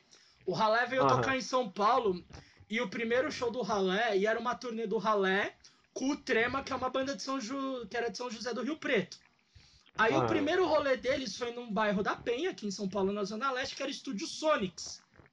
Beleza, era um estúdio que tava começando a fazer show. E era um lugar enorme. Era uma portinha de ferro até ok. Só que você entrava, ah, tinha um sim. salão gigante e tinha a sala de estúdio que era gigante. Tinha sofá, o caralho de asa, tudo tal. Aí, beleza. O ralé começou a tocar. E o ralé é caótico. Aí o Perninha começa a pular para um lado para o outro, e joga aquele microfone pro alto, e passa o microfone na bunda, e faz não sei o quê. Opa! E o Gustavo pulando o dono do estúdio arregalou o olho de um jeito de tipo, tô me arrependendo de ter feito isso. O dono do estúdio olhava com medo de tipo, os caras vão destruir meu estúdio. Fodeu! Nessa mesma hora, porque na época eu fazia parte de um coletivo, né, o Sampa Trash Core, e a gente acertou com o cara e o valor era por hora do estúdio. Tipo, foi o melhor uhum. esquema que a gente conseguiu ali. Porque, pô, você pagar uhum. pela hora de estúdio, perfeito a gente ia pagar quanto? 70 conto? Se você for pagar uns picos pra som, é 200, 300 reais. Tipo, na época. Então era muito sucesso. Aí eu falei, puta, eu tenho que pagar pro cara. Eu falei, não, eu vou pagar pra esposa do cara. Porque se eu for pagar pro cara, o cara vai querer comprar é. o resto. Eu cheguei na mulher, paguei, tô lá trocando ideia, ele veio. Pô, tá, tá legal o show, não sei o que pra gente pretender. Tá, tá, tá, é legal, eu já acertei com a sua esposa aqui, já tá pagando. Ah, tá pago? Eu, Tá lá e tá pago. Eu, puta, me aliviou. Pô, caralho. Mas ó, esse é só um spoiler da história principal. O Ralé foi dormir na casa de um amigo nosso, que é o Renato Pucci, né? Muito maneiro, cara. Porra, gente boa. Deixou gente... a gente. A mãe dele, pai dele, cara, foram super gente boa e deixaram a gente dormir lá confortávelzão. Cara, esses pais são doidos, cara. Porra, meio... Porra, eles e o Pussy. Moleque maluco, cara. Mas muito maneiro ele, agradeço muito. Mas fala aí. Então, o que eu quero que você me relate é o seguinte: rolou uma história que alguém deu uma entupida no banheiro de tanto soltar barro. Caralho. Caralho. Né? Cara, não fui eu, cara. Não fui Os eu. Os relatos que dizem que foi você. Aí agora não. vocês. Você. Sabe por quê? Ah. E sabe por que não fui eu? Sabe por que não ah. fui eu? Eu fui o cara que fez a comida. Eu fui responsável. É, a comida eu sei que foi você tipo, também. A galera fala assim: ah, não, quero comer lanche. Eu não, lanche não, cara. Eu, eu gosto de comer foi, comida. Você foi no mercado comprar as coisas, no mercado perto do estúdio. Sim, com certeza. E sabe por que não fui eu? Eu não estou 100% lembrado de quem foi, não. Mas sabe por que não fui eu que entupiu? Porque eu sou o cara que eu pego. Eu tô falando sério. Eu tô, uhum, olha, sim, sim. Sim, tô falando, te juro. Eu sou o cara que eu já entupi o banheiro algumas Não entupi, sabe? Descarga que tá Caralho, ruim. Eu não, não entupi. Eu não, gosto, eu não gosto de deixar o meu cocô para os outros. Sabe o que eu faço? Eu pego o papel, eu faço uma caminha, uma cama de papel e pego o bebezinho, igual o Kibe, que acabou de fritar. E eu pego, eu juro, eu não tô mentindo. Eu tô falando eu sei, sério. Eu sei que você tá falando eu sério, é engraçado, então, caralho. Não, não fui eu. Tanto é que aí eu vou voltar um pouco e tinha aquele, a gravação do álbum Mestre Tali Porta Black Flag, que uhum. foi no estúdio São Capone, e foram me falar que o Humberto Martins morava lá perto. E aí o que, que eu fiz? Uhum. Eu fui uhum. cagar, e aí eu caguei meu cocô, a descarga tava ruim. Eu fiz a caminha de kibe, e jogou na casa dele. Pra casa do Humberto Martins e joguei na casa dele. No dia da gravação. e depois meti o pé. Lá é escurão, assim, eu saí, saquei o cocô e saí voado. É, cara, senão, senão o disco não vai ser legal, tem que ter essas coisas. Então, Caralho. voltando aí, eu não sou culpado que quando eu cago eu faço caminha e pego como se fosse um kibe. Como se fosse. Não, não vou falar isso. Você vai falar um bebezinho de cocô. aí, né? É, então tô limpo, galera, ó. Tô tranquilo nessa. Essa aí não fui eu, não. Ai, caralho. Peguinho, a gente vai encerrando, que senão esse podcast vai ficar gigante, mas a gente vai ter que gravar outros, porque, mano, você tem muita história para contar. Uh, eu quero. O que eu falei lá no começo de puxar saco não é por puxar saco de. Ah, por ter. Ah, tem que ter contato tal, não. O Perninha é um cara sensacional que cara, há mais de 10 anos, 15 anos a gente se conhece e, crer, e era um cara que eu queria trazer aqui porque, além dessas histórias engraçadas, é um cara que tem uma história muito foda.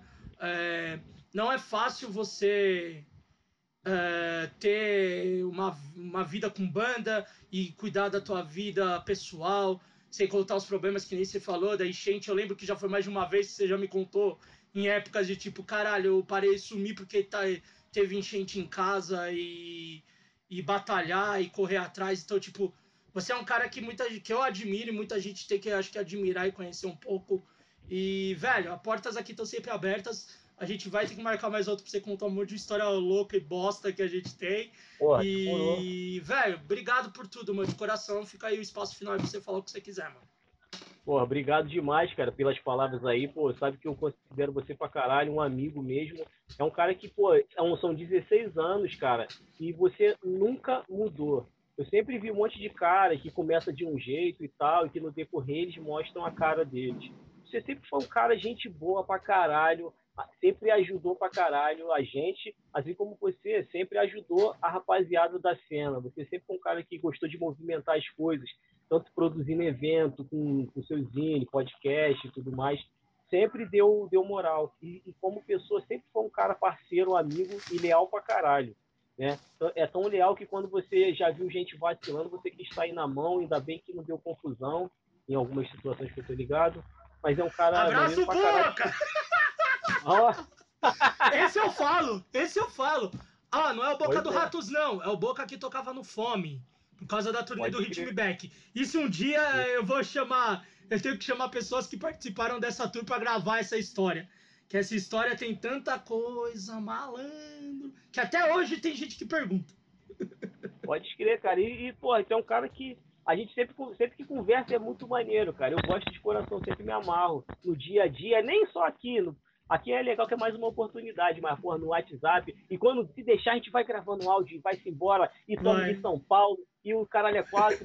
igual, aliás, para vocês que estão ouvindo de São Paulo, São Paulino, eu estou muito puto com o técnico de vocês. Porque ele chegou e chegou e falou assim: Tchê, tchê, seu perninha do caralho. Ô, irmão, qual foi? Meu nome, meu apelido agora é palavrão, meu irmão. Pode?